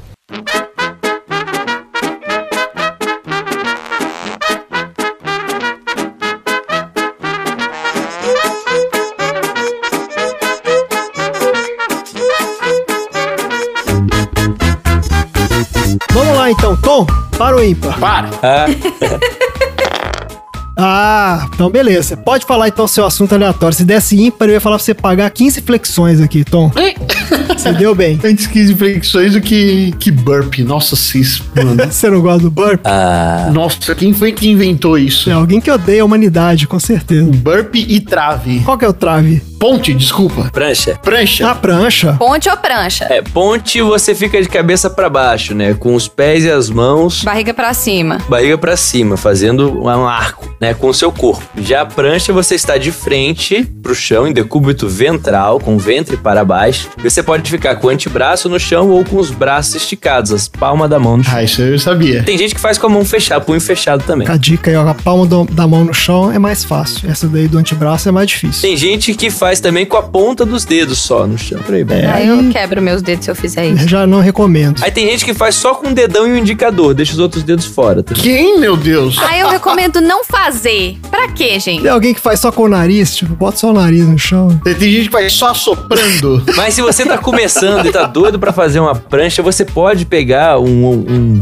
um local um pouco mais alto, como um sofá, uma cadeira, uma cama, e apoiar no alto e deixar seu pé no solo. Assim fica mais fácil. pra pra fazer a posição. Tem a versão, né, pra iniciantes aí do negócio, aí você vai complicando aos pouquinhos. Isso aí. Deus livre. Beleza. Mas Tom, fica tranquilo que você não vai precisar pagar flexão nem fazer prancha. Fala aí, qual é o seu assunto aleatório da semana? Já nos primeiros episódios do Sessão Aleatória, a gente demarca bem sobre até onde a rivalidade entre irmãos pode chegar Uhum. Ah, e de que empresas que brigam até o espaço. é mesmo, já teve disso. Mas hoje eu vou falar sobre o amálgama entre essas duas tretas, que é a briga Irmãos que vão pro espaço. a briga na família Dassler, capaz de dividir uma cidade e o mundo dos esportes. Olha aí. Herzogenaurach Ih, vai falar tudo em alemão agora. É, Tom, vamos fazer em português. aí. é uma cidade na região da Bavária que nos anos 20 tinha cerca de 20 mil habitantes. E lá surgiu uma pequena fábrica de sapatos nos fundos de uma lavanderia. Ah, claro, do sapato que o treinador pediu pro Jesse Owens. A história de empreendedorismo da família Dassler começa logo no final da Primeira Guerra, quando a Alemanha está devastada, política e economicamente em crise devido às sanções impostas pelos aliados. O desemprego e a inflação afetaram diretamente os alemães. E quando os irmãos Rudolf e Adolf voltaram da Primeira Guerra, começaram a trabalhar na lavanderia da mãe. Adolf era um padeiro e, por pura necessidade, teve que fazer seu próprio sapato para poder lidar com o frio e a sujeira de uma cidade em ruínas. Muito rápido, ele percebeu que ele levava jeito para a fabricação e que os problemas de saneamento básico na região poderia criar um mercado em potencial. Com pouco mais de três anos, Adolf já tinha uma empresa imensa e sem tempo e nem interesse em conduzir os negócios da empresa. Por isso, colocou seu irmão mais velho, Rudolf, para ser o chefe das operações, negociação, finanças, enfim. A parte chata, né, que ele não queria fazer. É isso. Exato. É, faz sentido. Estava aberta a Dassler Shoe Fabric, Muito bom. As patentes e qualidade do produto fez com que rapidamente os sapatos esportivos se tornassem muito populares entre atletas. Peraí, rapi- rapidinho, rapidinho, rapidinho. É, esse realmente é o sapato que aparece naquela cena lá do treinador do. É mesmo? É. Olha só, que legal. Em 1932, Adi se casa com uma garota de 16 anos, Kate, Eita. filha de um empresário. Ela acreditava que tinha aptidão para também participar dos negócios da empresa. Só que Rudolf e a esposa dele se sentiram invadidos pela presença da garota intrometida que não tinha nenhuma experiência profissional. Ah, porque ela chegou querendo dar palpite no, Exato! Ela falou: no "S- esquema dos caras. sou esposa do, do dono, É. também vou trabalhar na empresa, meu pai Eita. é empresário e eu mereci. Trabalhei sim com o meu pai. E se eu continuei trabalhando com ele, foi porque eu mereci! É aquela, né? Meritocracia básica. Só que aí o Rudolf e a esposa dele acharam ruim a intromissão da menina e começaram os problemas das relações familiares. Estamos em 1936, Olimpíadas de Berlim. Vocês que não sabem, Berlim significa ursinho em alemão. Olha só. Hum. Ursinho? É, Ah, achei que você ia falar ursal. Beijo, sal. É ursinho. Bear de urso e Lin de pequenininho. Olha aí, cara. Olha só. Então, é urso pequenininho, não é ursinho. Uai. Ai, ai. a estratégia adotada para a empresa naquele momento era fazer com que o máximo de atletas possível usassem os sapatos da empresa Dassler, na expectativa de que a competição desse algum tipo de visibilidade em escala maior do que eles poderiam alcançar com seus esforços de propaganda. Eles deram os sapatos para absolutamente todo mundo que competia em atletismo Caramba. até mesmo pro Jesse Owens. Eles já haviam monitorado os resultados de- do Jesse Owens em eventos anteriores e já sabiam, de certa forma, de uma alta possibilidade e, ao mesmo tempo, de um grande problema de ter um atleta negro e estadunidense sendo medalhista de ouro em terras nazistas usando sapatos alemães. Ah, podia virar, né? Ser um tiro no pé aí a história. Podia ser um problemaço, um problemaço se esse cara ganhasse e o Hitler soubesse de que ele estava usando sapatos alemães. O Adolf, mesmo assim, deu de ombro e se aproximou de Jesse para tentar convencer o Jesse a usar sapatos alemães. Acontece que o sapato era tão inovador e tão bom que o próprio Jesse declarou que ele preferia utilizar esses sapatos e melhor do que isso, só competindo descalço. Nenhum sapato dava a mesma sensação de liberdade e conforto aos pés dele durante a prática do atletismo. Caramba.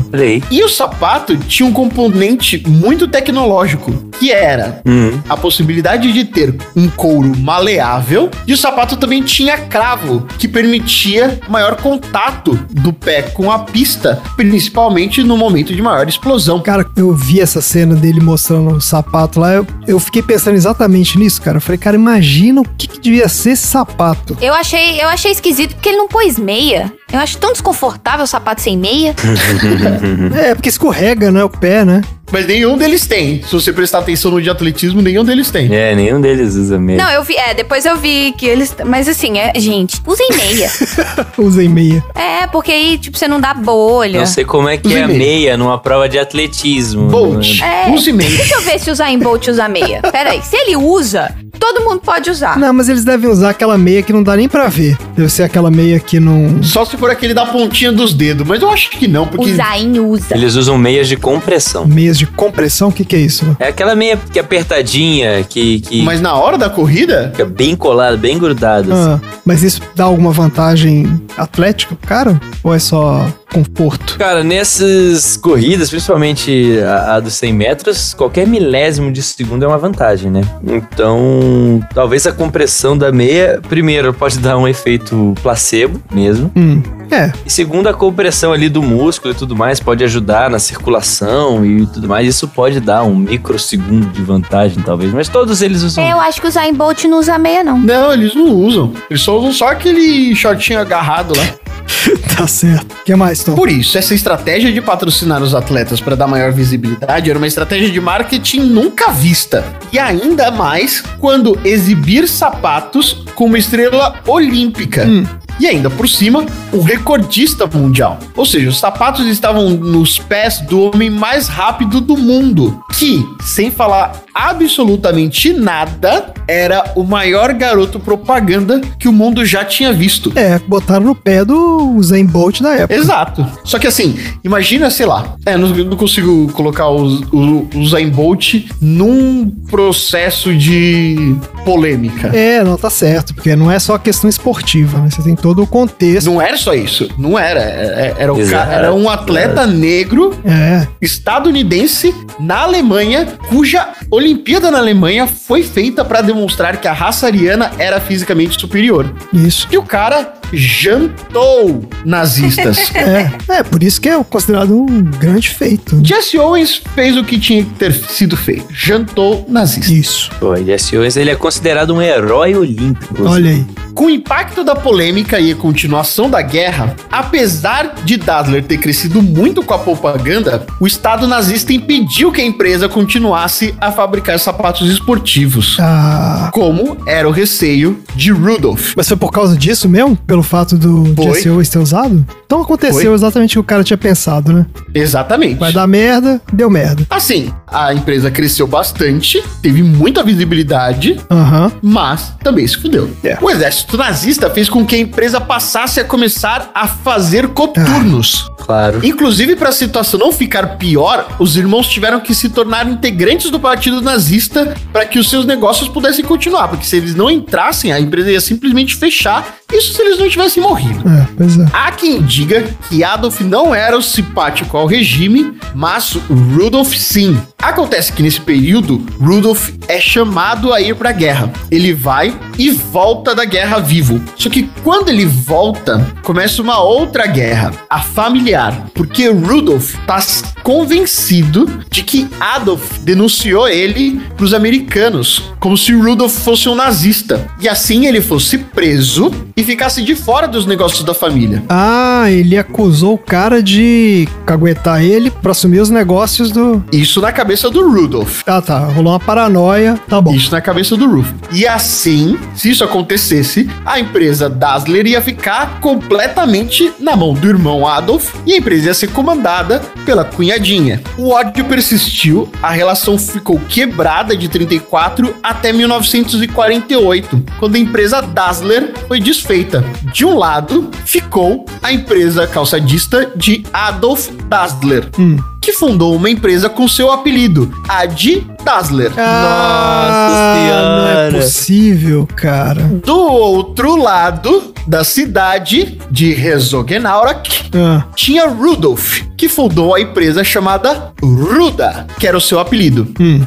Ad acreditava que o nome da empresa era muito longo e ele acabou reduzindo para Adidas. Olha aí, cara. E assim se tornou similar à Ruda. Só que no produto, que tinha duas faixas de couro que auxiliava na construção do calçado, ele resolveu colocar três faixas de couro Tree Stripe. para poder distinguir do calçado da empresa do irmão. Daí é os três risquinhos lá. O Ruda se muda para o outro lado da cidade de Rezogenaurak, que é dividido pelo rio Aurash. Hum. E muda o nome da empresa, já que Ruda não era um nome tão sonoro. Ele escolhe o nome de um animal terrestre mais veloz que tem e capaz de dar grandes saltos. O Puma como seu mascote. Caramba, cara. Olha aí. Caraca, não fazia a menor ideia.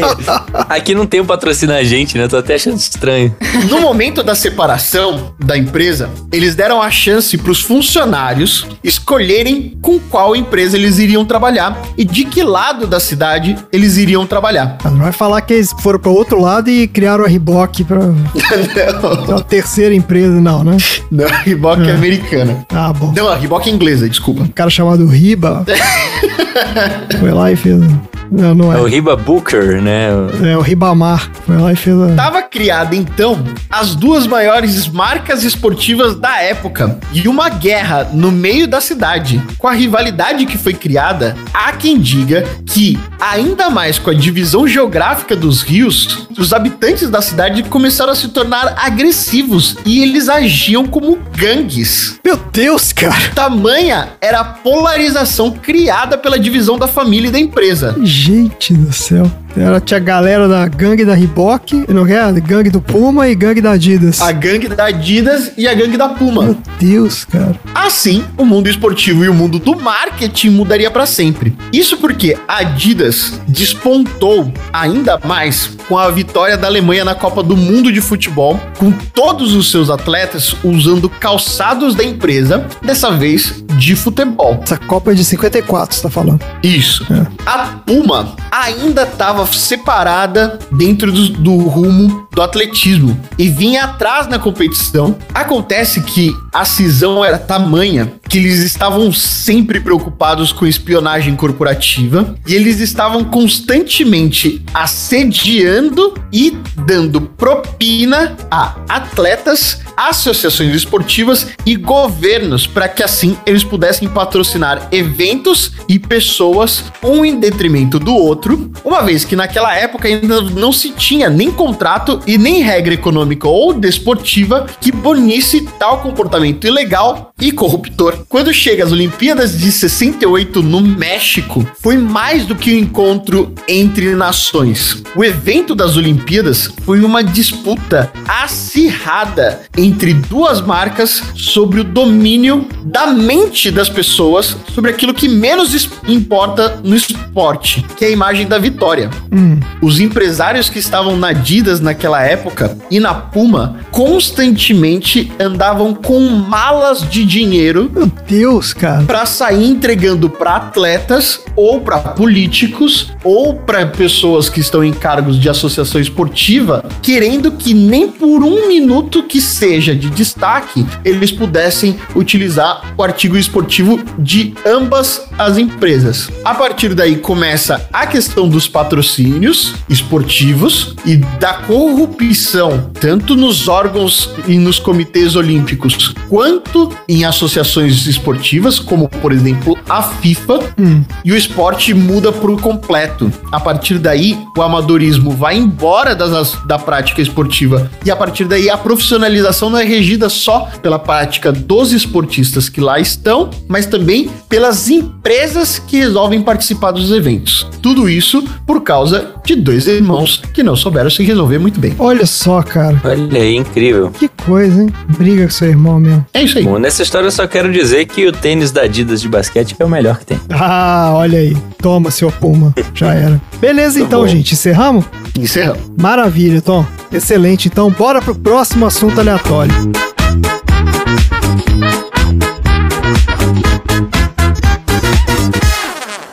Eu admito. Você corre. O que eu quero saber é se pode ganhar. E o que eu quero dizer com isso é se pode dar duro. Eu colhia 50 quilos de algodão por dia aos 6 anos de idade. Sim, senhor, posso dar duro.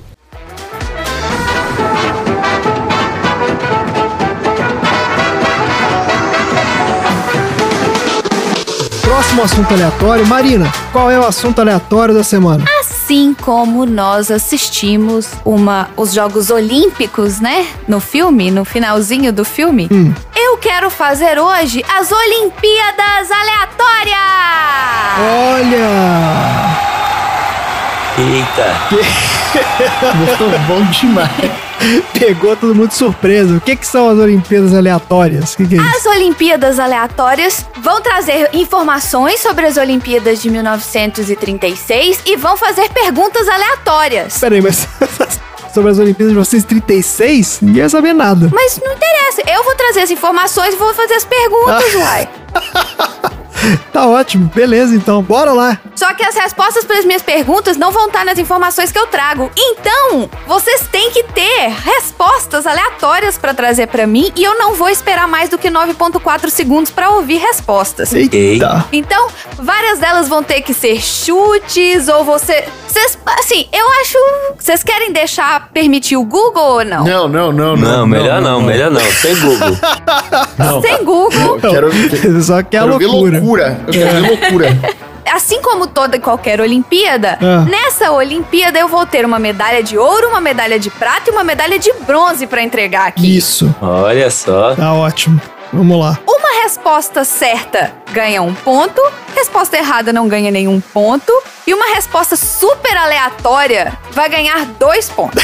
Opa. Se Tá certo. for certa e aleatória. Três pontos. Tá bom. Tá ótimo. Seja o que Deus quiser, essa contagem de ponto vai ser uma loucura também, vai ser aleatória. Vai. Vamos lá. Vamos lá então. Olimpíadas aleatórias. Vamos aí. Isso.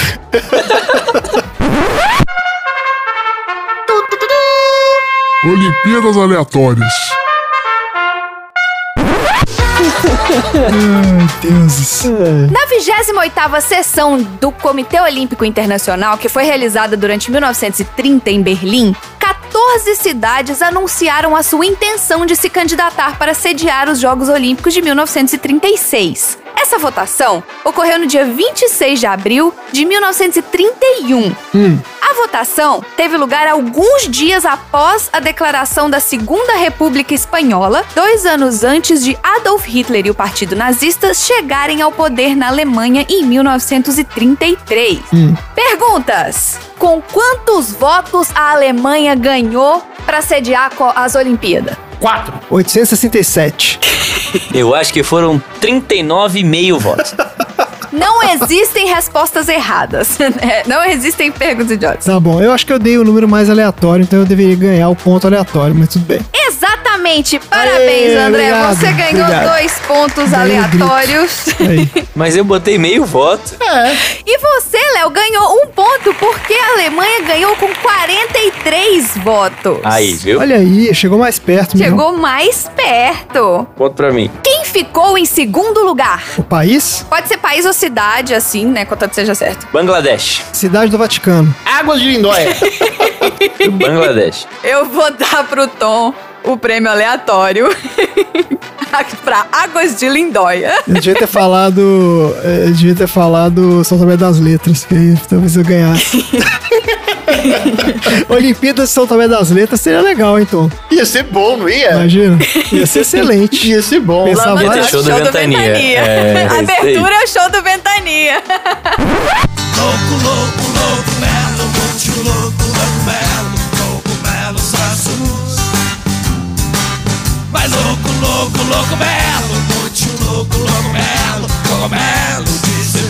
É, show de abertura.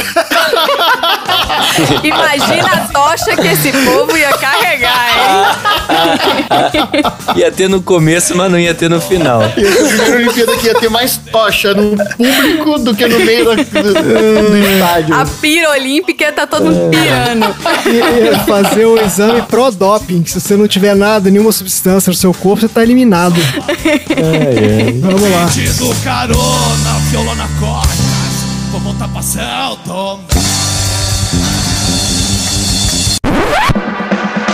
É, então ficou, como é que é? Águas de Lindóia, Cidade do Vaticano e Bangladesh. Isso. O segundo lugar foi Barcelona, na Espanha. Ah, mas a cidade onde eles estavam fazendo o negócio, marmelada isso. Marmelada. Foi onde foi a reunião no, no sorteio. É, muita marmelada isso. André ganhou um ponto que tava mais. É, a cidade de, do Vaticano tá mais perto, não tá? O Vaticano é na Itália. Sim, mais perto do que Bangladesh, certamente. Gente, eu tô com o placar, as perguntas, as respostas. Eu não tenho onde abrir Não, o eu Google sei. Maps aqui, gente. Desculpa. É, o Bangladesh sei. é na Ásia. O Fica Bangladesh é tranquilo. na Ásia. É, tá tranquilo. isso. O Vaticano tá ali do lado. Beleza, então vamos lá. Nessa votação que a Alemanha ganhou com 43 votos, quantos votos foram votos de abstenção? Ih, cara. Nossa, a abstenção vale ponto pra eles também, é? Eu não sei. eu não sei se valeu. Bom, dos 43 votos, eu acredito que cerca de menos 47 foram pra eles. Não, peraí, mas a abstenção é entre os 43? Não, a abstenção não entra nos 43. Em geral. Tem gente que votou no candidato A, tem gente que votou no candidato B, tem gente que votou no candidato C, teve gente que votou nulo. Eu acho que foram 150 abstenções. 150 abstenções. Menos 47 pro Léo. Tom. Eu acho que foi quatro. Eu vou dar o prêmio aleatório pro Tom, que foi o que arrancou risadas do André. e Isso não é fácil. Mas qualquer coisa que o Tom fala, eu rio. Quanto esse critério isso não, porra? E eu vou dar mais um ponto pro Tom, porque foram oito. Ui, aí. Ah, aí sim, aí sim. Quanto que eu ganhei nessa? Três pontos. Boa. Agora, eu sempre vou trazer uma informação, fazer as perguntas e tem a pergunta da loucura. Essa é a pergunta da loucura. Tá. Tá. Cite três, aí pode ser cidade ou país, vale como a mesma coisa, Tá. que competiram pra sediar esses Jogos Olímpicos de Tá, 1936. eu sei, eu sei, eu sei. Vai. Berlim, Barcelona e. Cidade do Vaticano. Ok, próximo. Ah, Berlim, Barcelona e bora bora. Ok, próximo. Berlim, Birigui. Birigui. E Barbacena, né? e, Barba, e Barbacena. Deus do céu. Eu vou dar o prêmio aleatório pro Tom, Meu Deus, eu tô que muito deu um aleatório. não BBB. dá. Não dá pra competir. Tinha que ser o Sal. Pra... Só o Sal consegue ser mais maluco que o Tom nessas coisas. Pois é. E eu vou dar o troféu chegou mais próximo pro Léo, porque tirando o Brasil, o resto era tudo ali na Europa. Ah, Olha aí. Olha aí. Vou trazer mais um pouquinho de informação. Vamos lá. Vamos lá. Gotas de informação. Sobre a transmissão. Esses Jogos Olímpicos foram os primeiros a ter cobertura ao vivo na televisão. Os Correios Alemães usavam o equipamento Telefunken, Ó, que transmitiu mais de 70 horas de cobertura para salas especiais de exibição em Berlim e em alguns aparelhos de TV privados. Eles usavam três tipos diferentes de câmeras de TV. Então eles não conseguiam fazer aquela mudança de câmeras muito rápido. Então tinha alguns blackouts que ocorriam quando você mudava de uma câmera para outra. ah, Quando tinha que mudar de câmera, eles tinham que tomar muito cuidado porque era um momento de blackout, então não podiam mudar de câmera em momentos muito, tipo no final da prova, alguma coisa assim. é no meio da ação ali, né? Exato. Então vamos lá. Pergunta: Quais países assistiram essa cobertura ao vivo? Os da Europa. Próximo. Estados Unidos, Japão e Itália. Próximo. Ao vivo? Sim. Bom, Alemanha e Suíça. Ok, então eu vou dar o prêmio aleatório pro André que não citou a Alemanha. Tava subentendido. E eu vou dar o prêmio correto pro Léo, porque o único país que assistiu foi a Alemanha. Olha aí. Ah, Olha só. Passou só na Alemanha, não passou mais. E, no- e o filme mostra que nos, pa- nos Estados Unidos eles tiveram que ouvir no rádio. Verdade. Ah, é verdade, é isso mesmo. Aí, não prestou atenção no filme. Outra pergunta: Ah, quantos anos levou depois dessa Olimpíada para que uma Olimpíada fosse televisionada mundialmente? Essa eu sei, oito anos. Tem que ser múltiplo de quatro, hein, gente? Vamos lá. não, mas peraí, mas não teve Olimpíada no- nos outros anos depois, né? Só foi ter. É, não é oito, são doze. Eu quero mandar minha resposta, doze anos. Já era, 12, 12. Ah, droga. Vai, Tom. mas tem que falar o ano ou quantos anos levou? Não, só a diferença. Não, quantos anos levou pra uma Olimpíada ser televisionada mundialmente? 20. Eu vou dar o prêmio aleatório pro Léo, que citou um ano que não teve Olimpíada. Não teve Olimpíada, foram dois seguidos sem Olimpíada. E eu vou dar o prêmio correto pro Tom, porque foram 28 anos. Foi na Olimpíada de Ah, tá bom, tá bom. Tóquio de 1964. Olha aí. Por que será que demorou tanto tempo? A Olimpíada de Tóquio era pra ser a próxima depois da, da Alemanha, só que não rolou por conta da guerra, e aí foi adiada lá pra 64 e aí aconteceu. E agora, em 2020, Pô, Tóquio. colocaram Tóquio de novo, vocês viram o que Que aconteceu, azar, hein? né? Tá demais, Mas é hein? a terceira vez que tenta ter Olimpíada em Tóquio. Pois Tem é. que parar com isso, gente. Vamos parar de botar a Olimpíada É, em ô, ô, Tóquio. Tóquio, assim, tenta a Copa. Olimpíada de Inverno. Próxima vez que botar a Olimpíada lá vai ser o quê? Godzilla vai atacar a cidade. Para com isso, gente. Vamos lá, loucura. Quantas horas de transmissão? Agora eu quero certinho. Quantas Cravado. horas de transmissão ao vivo foram feitas no total? Você falou, 78. Falei não. Falou. Próximo. Então foi 78. 120. A minha fala foi transmitiram mais de 70 horas. ah, Ah, tá. 78 é mais. É 120 verdade. também. 120 também. Aí, ó. Eu vou dar pro André o, tro- o aleatório de 120 horas, porque mais de 70. E eu vou dar um pra cada um, porque foram 72 horas e 36 minutos. E você der a mesma resposta, então eu vou dar um ponto pra cada um, porque eu não posso dar meio ponto. Boa, Tom. Informação! Informação. Revezamento da tocha! Ou, se você tiver em São Tomé das Letras, da Ah. pira! Da Tora.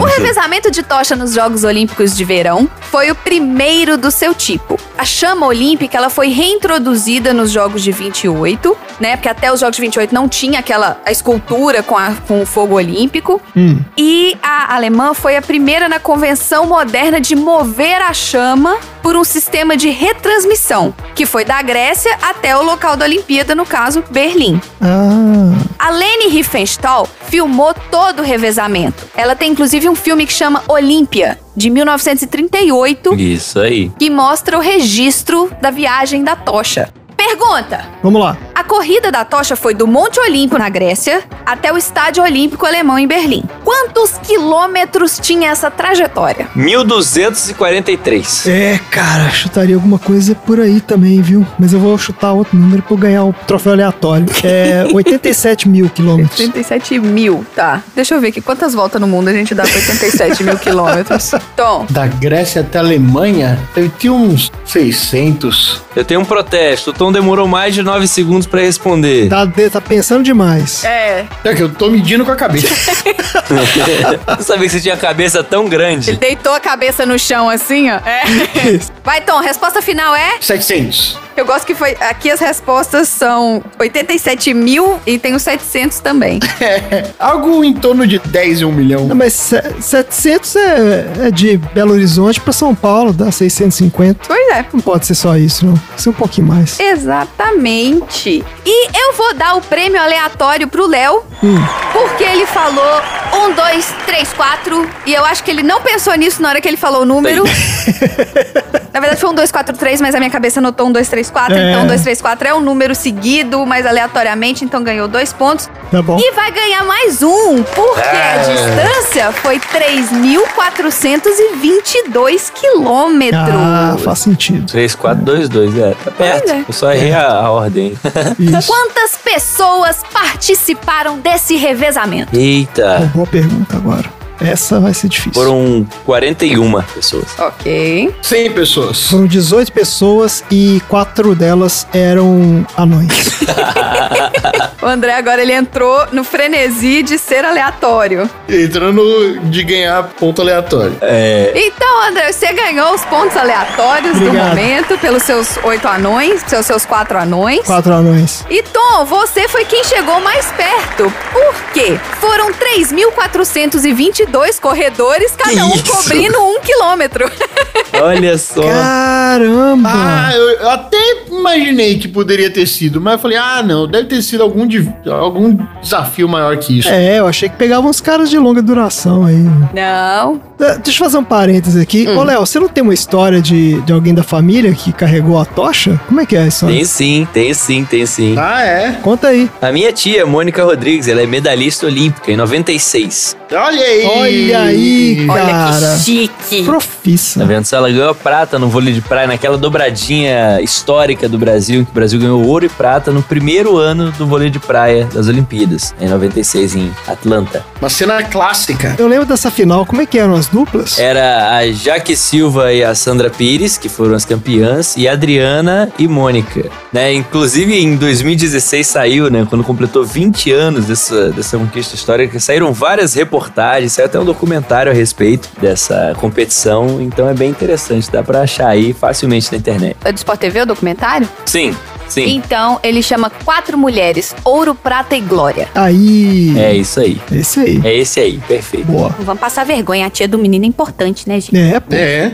Vai que ela escuta a sessão, sessão É, aleatória. a, a- Não, não vai. a mãe, a mãe, mãe. do Léo já A mãe tá do Léo putada, escuta, ela né, pode gente? contar lá, né? é. Vai, vai, vai entregar Minha mãe nós. escuta. Não, ela já tá putada. Ela vai lá e conta pra, pra irmã, hein? É pra irmã ou pra cunhada? Não, pra cunhada. Ah, tá. Vamos lá. Vamos lá. Citem três países por onde a tocha passou. Bom, Ah, isso tá Isso fácil. aí tá tranquilo, isso aí tá tranquilo. Isso aí eu vou falar aqui, ó. Alemanha, Romênia e Grécia. Tá, próximo. Alemanha, Grécia e Áustria. Tá. Eu acho que foi por baixo. Grécia, Itália e Alemanha. Eu vou dar o aleatório pro Tom, porque você tem noção da volta que é se eles passarem pela Itália?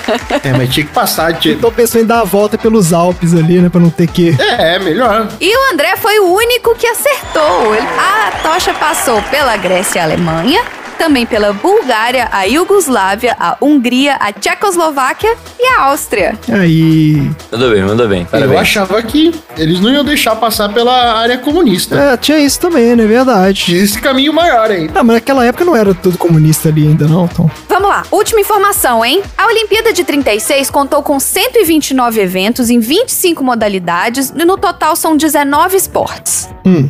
Um dos esportes de demonstração, porque nas Olimpíadas tem um negócio que chama esporte de Ah, demonstração. isso é muito legal. Que não é uma competição em si, é só né, um evento esportivo de um esporte diferente. Mas pode virar na próxima. Ah, Sim, não é competição? Ah, Não tem medalha? não tem medalha, não. Ah, não sabia. Honra ao É. mérito. Porra. É, tem uma medalhota, mas não é a medalha. Medalhota. Tipo, Né, não conta pro quadro de medalhas da competição, da, das Isso. Olimpíadas. Ah, tá.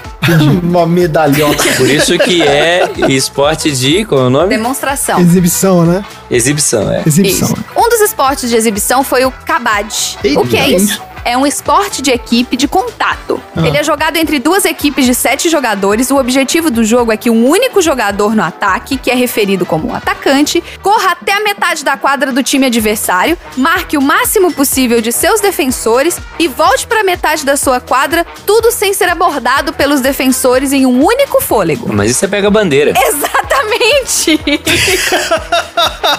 Só que ninguém pode encostar Pega a nele. bandeira foi esporte Foi olímpico? esporte olímpico. Mas não virou, não- acabou não virando. É, acabou não virando. Não, uma pena. Pergunta! Ah, Essa é uma pergunta só, hein? É. Eita. Eu quero que vocês me falem cinco esportes que as provas aconteceram na Olimpíada de 1936. Vou ser o último dessa vez. mas deixa eu perguntar uma coisa. Atletismo é um esporte ou é uma modalidade, nesse caso? Atletismo tem vários esportes. É, tem vários, tem vários atletismos. Isso, isso que eu ia saber. Então tem vários atletismos. Então, ó, salto em distância. É... Salto com vara, Qualquer salto, né? Tem, ó, tem a salto em distância, salto com vara. salto com obstáculo, É, não, isso é corrida de obstáculo. corrida, isso. É. Não, eu quero que você fale os cinco aí. Vocês estão falando tudo misturado. Eles um de cada vez. estão trabalhando em conjunto. Ah, é Eles estão verdade. trabalhando Então, em ó, conjunto. Esquece as minhas respostas, Vale hein? ponto. Ah, tá bom. Então vai, Tom. Eu não vou ficar te dando dica, não. Vai lá, Tom. Vai você. Não é Eu vou Justo. dando- Depois, depois das minhas Tá respostas. dando dica pro Tom aqui. né? Então teve o arremesso de peso, tentáculo, a marcha atlética A marcha atlética é ótimo. e o arco e flecha. Falta mais um, né? E o atletismo. E o atletismo. Não, mas atletismo você não pode ter que falar qual atletismo. Foi os 100 metros, então. 100 metros. Corrida de Não, 100 mas metros. peraí. Atletismo é o esporte. né? Ah. 100 metros é prova. 100 metros, 200 metros, 400 metros é prova. Isso, ok. Ah, tá, tá, tá, entendi. Ah, então foi, então foi, então Justo. foi atletismo. Sei. Então teve atletismo. Tá bom. Tá, vou falar os meus então, hein? Vai. Ó, teve natação, Tá, teve luta greco-romana. tá, É, eu quero falar uns diferentes do Tom. Teve esgrima, tá. teve equitação e teve ginástica. é, ginástica olímpica. E na, na Olimpíadas é só ginástica. Gi- ginástica. é, isso. É, ginástica olímpica eu queria. Ginástica, isso. É artístico. Artística, isso. é Ginástica artística, isso aí. Vai, Léo, sua vez. Muito bem, muito bem. Eu aqui como especialista nisso, né? Vim aqui pra isso. Vamos lá, Léo. Veio pra isso. Não nos se decepcione. Né, eu vim pra isso, eu vou falar pra vocês. Teve surf, skate, escalada, basquetebol e handball. Teve jogos de verão. E teve curling, que é aquele que os caras. Aquele da To- vassourinha. Todas as modalidades dos do jogos de verão do Master System teve nessas Olimpíadas. Eu vou dar o prêmio aleatório pro Léo, porque ele foi o único que só Aí, né? acertou. Léo, parabéns, cara. Obrigado. Que foi qual? Que foi basquete. Ah, tá bom. Ah, teve basquete mesmo? Olha aí. Teve basquete, Claro. sim. Claro, né? Claro, é. E Óbvio. eu vou dar o prêmio de mais próximo pro André, que acertou cinco. Ah, olha aí, cara. Vocês estão achando que eu tô aqui de brincadeira? Teve esgrima, teve ginástica, E tudo. teve. O que mais você falou? Greco-romana. Romana. Teve equitação e teve natação. Ele acertou os cinco. Parabéns pra mim. Muito bom, parabéns, André. Tom, é assim, eu ia te dar o aleatório se não fosse o Léo com os jogos de verão dele, porque É, né? teve pentátulo moderno sim. Não, essa eu sei que essa pentátulo moderna é uma das poucas que teve em todas as Olimpíadas. É mesmo? Mas eu acho que nessa época não era moderno ainda não, né? Era um pentáculo mais antigo. Ainda não, ainda era só pentátulo. Ainda. Então eu tenho aqui o resultado. Opa! E agora? Mas antes de eu liberar o resultado, Ei. Tom, para ou ímpar? Ímpar. Você falou ímpar. Tem certeza? Falou. Então, Tenho ó, certeza. com mais 127 pontos aleatórios concedidos pelo ímpar do Tom, que aqui no meu dado saiu número 5, o Léo ganhou a medalha Aê! de ouro.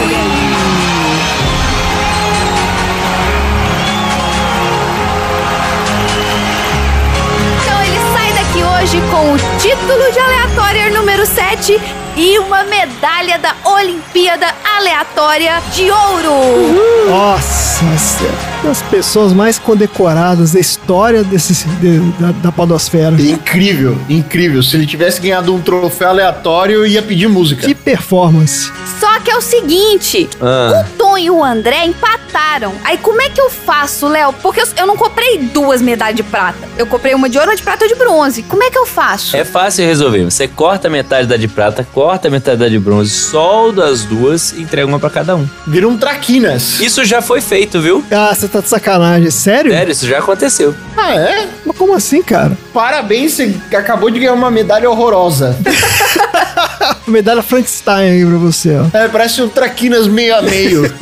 Aqui, achei. Em Los Angeles, 1932, ah, na maratona, não, mil metros em atletismo, ele reconheceu ter impedido a ultrapassagem do seu adversário de forma antirregulamentar nos últimos metros de corrida, o que foi relevante para a vitória de outra pessoa. E aí ele foi lá e dividiu a medalha, né? Mandou misturar as duas medalhas. Ai, peraí, deixa eu ler bonitinho pra falar direito. Tenho quase certeza. Aqui quase tudo que a gente fala na sessão aleatória é é? assim. A gente tem quase certeza. Foi mais ou O menos ouvinte isso. sabe que o que a gente fala aqui não é pra ir pra prova do Enem, Não é. é, pra ir pra conversa de boteco. Isso. É. É pra você depois se divertir pesquisando aí na internet pra ver se é verdade. Faça o seu próprio fact-checking aí do Sessão Aleatória. É isso aí. E declaro nesse momento encerrada a primeira Olimpíada Aleatória.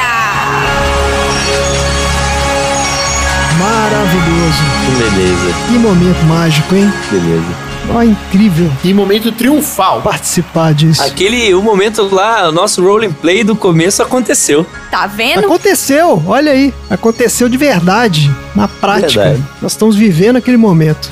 Maravilhoso. E graças ao dado errado do Tom, tá vendo? É, isso aí, Tom. Continue assim. Porque se ele tivesse falado par, ia tá, fal- ia- tava aqui, ó. O Léo tem que fazer 127 flexões de É. punho fechado. Olha, esse é o troco, né? É o troco.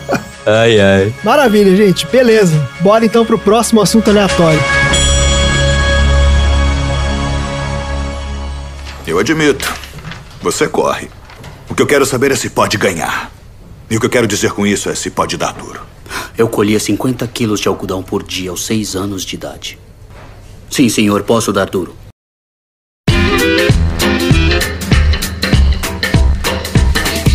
Vamos lá, Léo.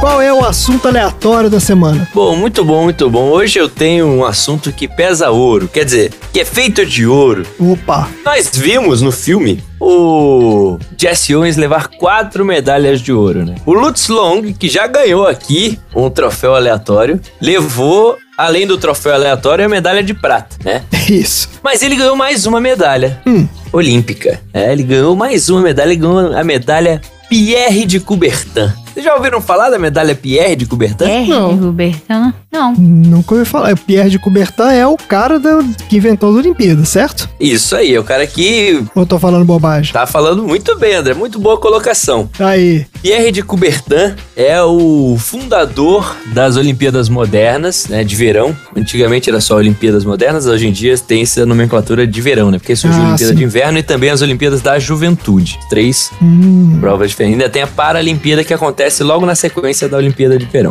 certo. Ele era um francês, né, que foi o fundador, pe- resgatou o espírito olímpico e em 1964 o Comitê Olímpico Internacional criou a medalha Pierre de Coubertin para premiar aqueles que demonstrassem o verdadeiro espírito olímpico. Por exemplo, o Luz Long, que ajudou o competidor negro em frente a Hitler, né, em plena Alemanha nazista, podendo sofrer várias retaliações. Tanto é que foi mandado para guerra num local bem sinistro, eh, alguns historiadores acreditam aqui, por conta disso. É, foi mandado pra morrer, né? Ah, foi voltar. É, mandaram pra É. não Exato. voltar mais, né? Exatamente. Caramba. E ele recebeu póstumamente, né, Hum. essa medalha. Apenas 21 pessoas têm essa medalha. É quase um troféu aleatório. Olha aí. Quase. Ó, é bem. É, quase porque assim, a gente já tem mais de 21 episódios, né? Então a gente já deu mais de 21 troféus aleatórios. E é vezes quatro, né, que vocês É, uma É, ah, é, é mesmo. pancada de troféu. Tá vendo só? Então, só 21 pessoas têm e são competidores como Emil Zatopek, que foi um corredor que mudou. E a Latotep é Oh, meu múmia. Deus.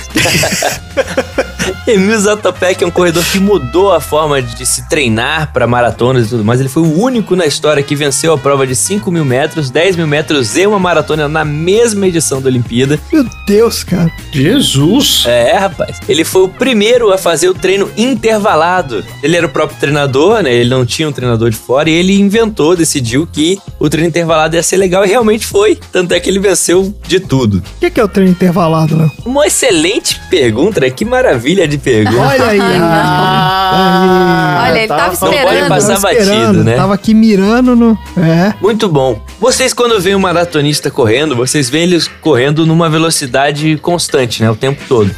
Na mesmo, no mesmo ritmo. Claro, tem uma pequena variação, ele acelera um pouco mais na largada, ou então no final. Geralmente, os maratonistas profissionais vão acelerar no final, né? Daquele sprint final. Mas tudo bem. Quando ele mantém essa velocidade praticamente toda, é, na prova toda igual, a gente chama de uma corrida, ou então de um treino contínuo tá? É, tem um outro nome que agora não me vem. 11 horas da noite já não vem mais os nomes. Foda, enfim.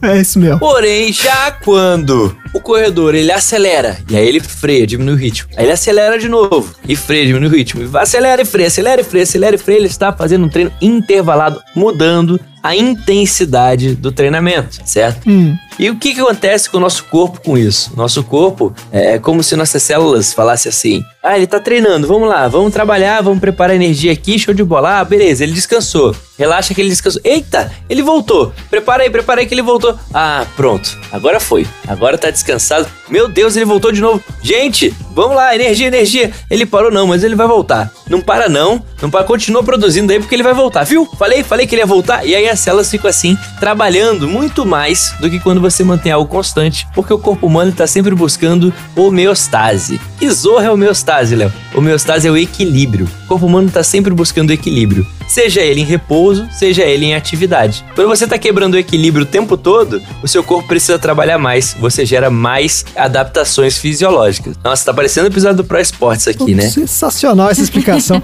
Te falar que eu gostei muito dessas células aí. A gente pode fazer um filme que é o Divertida Célula. É. Que é, são essas células conversando. ideia. Fazendo... Sério, imagina o estresse de trabalho dessa célula. Não, eu, eu, eu fiquei putaço. É, eu já tô com raiva aqui. Putaço. Eu fiquei putaço da. Isso, sabe o que, que é isso? Isso é aqueles eventos que você faz. Aí você fala, não, vou botar tudo arrumadinho. Aí chega o desgrenhado e senta lá do outro lado. Avacalhando o seu trabalho, né? Aí vem o outro que vai pro pau que a gente preparou o microfone, ele quer outro microfone. Nossa, É, pode Eu fiquei putaço da relação tóxica que o corpo tem com as células. Ah, mas então, Mas vamos lá, Léo. O que mais? Pri- A primeira pessoa que recebeu a medalha Pierre de Coubertin em mãos foi um italiano chamado Eugênio Monti. Hum. Ele, na verdade, competiu nas Olimpíadas de Inverno. O que aconteceu com ele para ele receber essa medalha? O que aconteceu? Ele era competidor do bobsled. É. ai, eu acho muito legal o bobsled. Sim, do Jamaica abaixo de zero. É um trenó com um monte de gente de capacete. Exatamente. É isso aí, que vai a mais de 100 km por hora, vai Nossa senhora. rápido pra caramba. Vai ser uma bala na neve. Aquilo vai a mais de 100 km por hora? Eu chutei aqui. Ah, tá bom. Pô, Aleatório, mas vai Tom. rápido, viu? Mas vai. Não sei se vai a mais de 100, mas é, é tenso o negócio. 150 km por hora. Caraca! 150 Jesus. km por hora. Meu Deus, Pois é. cara. E o recorde mundial é 201 km por hora. Meu Deus, cara. Olha aí. Nossa, bicho, mas não vou num negócio desse, nem Olha me aí. pague muito dinheiro. Então, o que aconteceu com o Eugênio? Ele tava lá competindo de boa, passou pra final e um competidor também passou pra final, mas o trenó dele quebrou. Ah, que dó. E vocês já viram o bobsled, não é todo mundo competindo da mesma de, de uma vez só, né? Vai um de cada vez. Isso, é pelo É, tempo, é né? por tempo, é. Isso. Isso. E aí o Eugênio virou pro cara que quebrou o trenó e falou: "Quer usar o meu? Fica à vontade, tá aqui, pode usar". Ah, que legal. Impressou o trenó pro cara. Aí o cara lá foi lá e venceu a prova, ficou com ouro. Eita, eu sabia que isso ia Olha aí. acontecer. Eu sabia Olha a que ia treta. O acontecer. Eugênio ficou com a prata. Olha a treta. Só que o que aconteceu? Quando foram entrevistar ele, quando foram falar, pô, você achou injusto? Acha que a medalha tinha que ser sua? Ele usou seu trenó? Ele falou, não. Cara, ele foi mais rápido do que eu. Vence quem é mais rápido. E isso foi o espírito olímpico. É, e usou o mesmo trenó, então não tem nem como falar que o trenó era diferente. Exatamente. Então esse foi o estopim para ser criada a medalha Pierre de Coubertin. Mas tem uma coisa muito interessante nessa medalha Pierre de Coubertin. Hum. É que o tal Pierre de Coubertin não era tão espírito olímpico assim não. Ele acreditava que os jogos deviam ser jogados apenas por homens, porque na Grécia Da puta. antiga eram apenas Ah. os homens que jogavam. Pra ele era um absurdo isso. E ele tomou na cara quando na França, no país dele, em Paris, foi o, o, se- o segundo Jogos Olímpicos foram lá e tava cheio de mulher competindo. Ele ficou puto da vida e Ah. azar dele. Tô nem aí pra É. ele. Otário. Bem feito, Foda-se, né? É, ficou Otário, puto. é. seu bobão. É. Ele é um bobão. Era, né? Que ele já se foi. Agora eu só queria falar que no bobsled, a melhor parte do bobsled é o comecinho. Porque eles estão correndo. Porque eles não começam dentro do trenó. Isso. Eles saem correndo e tem que. Ah, Tipo, eles empurram isso. e entram e aí ficam bem agachadinho pra não dar muita. Por causa da aerodinâmica, né? É resistência, É, exatamente. Diminuir a isso aí. resistência do ar, né? Então é isso. Eu queria falar que é muito divertido assistir esse comecinho com eles correndo. Muito bom. É mesmo, é bem divertido. As, as Olimpíadas de Inverno são muito divertidas de assistir. Muito, legal. Mas legais, muito. Muito, muito. Eu ia falar isso. É muito divertido, Tem cara. o curly, tem o bobsled. Nossa, tem os... Tem uns esportes muito legais. Tem mesmo. Curling é excelente. Curling é muito da hora. É o único esporte que você faz com vassouras. É. eu me É. sinto muito representada. E a gritaria que, ela- que eles arrumam, né? Os caras gritando, "Ah, ah, ah", gritando pro, pra pedra que tá rolando lá. É. É muito bom. É muito aquilo. bom. É o ferro de É passar. muito eu, bom. pra mim, aquilo é o ferro de passar. O ferro de passar, ele tem uma alcinha ali. É Ele isso tem um mesmo. negocinho assim do ferro de passar? É um festa passar redondo. Muito bom. Antes da gente fechar, eu queria trazer mais duas pessoas que ganharam a medalha Pierre de Coubertin. Vamos lá. Vai me dizer que você tem um parente, outro parente que ganhou medalha. Não, não tenho parente, não tenho parente. Mas tem um brasileiro, vamos deixar ele pra daqui a pouco. Vamos. Ah, eu acho que eu sei quem é. Tá. Quando chegar no brasileiro, eu deixo você, você, você postar. Tem o Lawrence Lemieux, é um canadense que em Seul, 1988, estava na sua prova de, de remo. E o remo tem várias competições também, né? Tem várias categorias.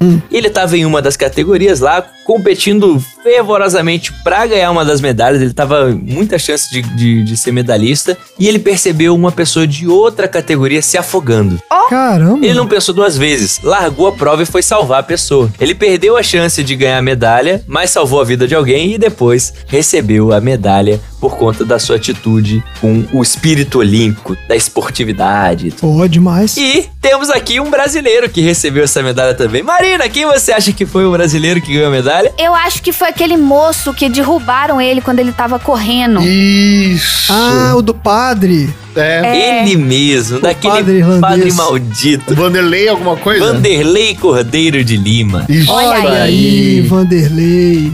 Putz. Eu não me esqueço, estava em casa assistindo essa prova e olhando, meu Deus, o Brasil vai ganhar pela primeira vez a maratona, que é a prova que fecha as Olimpíadas, é a última prova das Olimpíadas. É. Termina na cerimônia de encerramento, não é isso? O cara chega. Exatamente. Nossa, cara. Ele chega no estádio olímpico, onde será o encerramento, né? O final é a, a linha de chegada é dentro do estádio, onde vai acontecer a cerimônia de, de fechamento dos jogos. Que demais. E aí o Vanderlei estava com uma larga distância do segundo colocado quando o padre irlandês lá invadiu a, a pista, agarrou o Vanderlei. Algumas pessoas lá de fora seguraram o cara, falaram, vai Vanderlei, continua, não sei o que. E o Vanderlei acabou perdendo posições. A prova não estava na reta final ainda, Tá. por isso, a competição falou que ele tinha chance de se recuperar, porque tinha tempo de se recuperar, então não podiam dar o ouro pra ele ou coisa do tipo. Ah, entendi. E ele acabou ficando com bronze. E eu ia te perguntar, Léo, só antes de você continuar. Quebrar uma corrida, assim, né? No caso, o padre forçou o cara a parar. É. É justo você achar que a pessoa vai conseguir compensar mesmo que não tivesse na reta final? Nem um pouco. Nem um pouco, Ju. Você sabe que o cara não vai conseguir voltar pra aquele. Não, não tem como. Ele pode até conseguir, mas ele vai demorar muito tempo, ele vai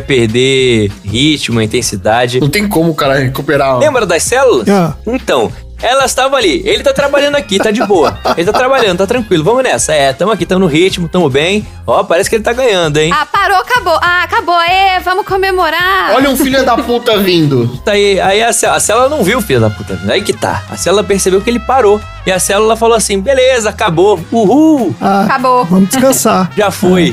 Relaxa aí. Hein? Peraí, não, ele tá voltando. Ei, ele tá voltando. Não, vamos lá trabalhar. Não, não, senta não. Levanta, levanta aí. Você também. Volta, volta, volta, volta. Aí esse tempo já perdeu. Até elas voltarem a trabalhar num ritmo intenso aqui na linha de produção aqui, ó, do Fordismo. Já era, já era. Aí, na real, né, tem todo o aspecto psicológico também, né? porra? Tudo Você isso tá envolvido concentrado também. ali. Você perde a concentração, porra, cara. Não vai voltar, né? Exatamente. Não tem como. Agora, você ser atacado por um padre não te dá o direito de ganhar uma medalha Pierre de Coubertin. Hum, Você não fez nada pra merecer essa medalha, você simplesmente foi atacado, é verdade. né? É. Por que, que ele ganhou então? Então por que que o Vanderlei ganhou a medalha? Que ele não parou. Ele não parou primeiro, ele continuou até o final, chegou em terceiro, subiu no pódio mesmo depois disso e quando foram perguntar pra ele se ele achou injusto que ele tinha que ganhar a medalha, ele falou: "Ele não. O cara veio, me atacou, eu fiz o meu melhor e tal, mas eu cheguei em terceiro, a minha medalha é de bronze mesmo, tá certo? É isso aí". E aí essa atitude dele rendeu a ele a medalha Pierre de Coubertin, o único brasileiro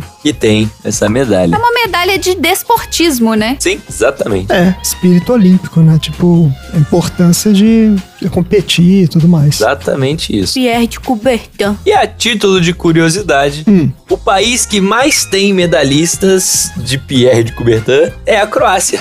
Oh, caramba! Duas. Três. Duas. Três.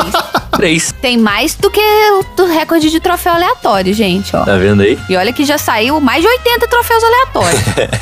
Exatamente. Pô, cara, muito bom. Que história. Muito legal. Então, mas assim, não é uma medalha que eles distribuem. Eu tava, eu tava na dúvida por causa disso. Você falou que foram só 20 e poucas pessoas. Assim, não é garantido que cada jogos vai sair uma medalha dessa, né? Não, vários jogos não tiveram medalha É. alguma. É só se o cara merecer mesmo. Mas não é uma medalha exclusiva dos atletas também. Hum.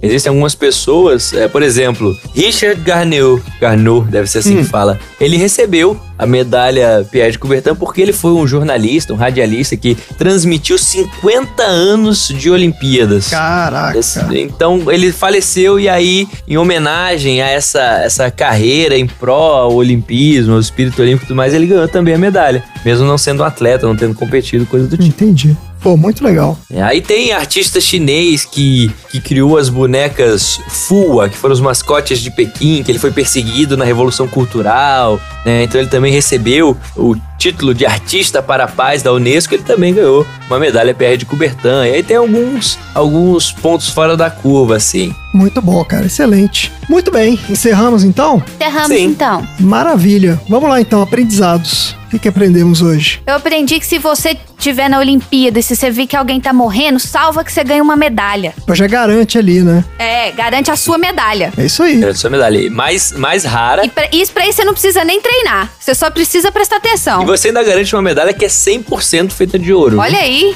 Opa! É, isso eu Essa sabia. aí É um benefício. Você só precisa fazer talvez um curso de ressuscitar, né? De CPR. Tirando isso. isso. Massagem cardíaca. Porque teve uma outra medalha, eu tô vendo aqui que teve uma outra medalha que foi a mesma coisa. Teve um lutador que engasgou com um protetor bucal Eita! Ah. e alguém salvou ele. Caramba. Foi um jogador de rugby. Jogador de rugby? Foi. É. E é meio que lutador também, né? Dependendo. Durante a partida ele começou a se engasgar com o próprio protetor bucal, aí o cara da, pa- da equipe adversária foi lá prestar serviço, inclusive ao Tana É. Umaga, Salvou o cara. que é do país de Gales. Olha aí.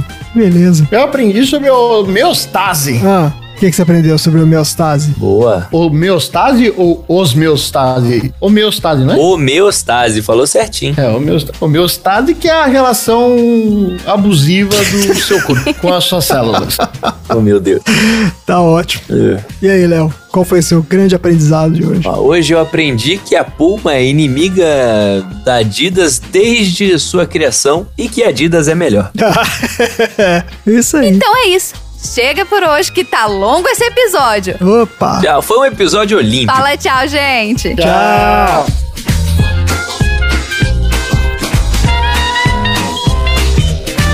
Fim da sessão.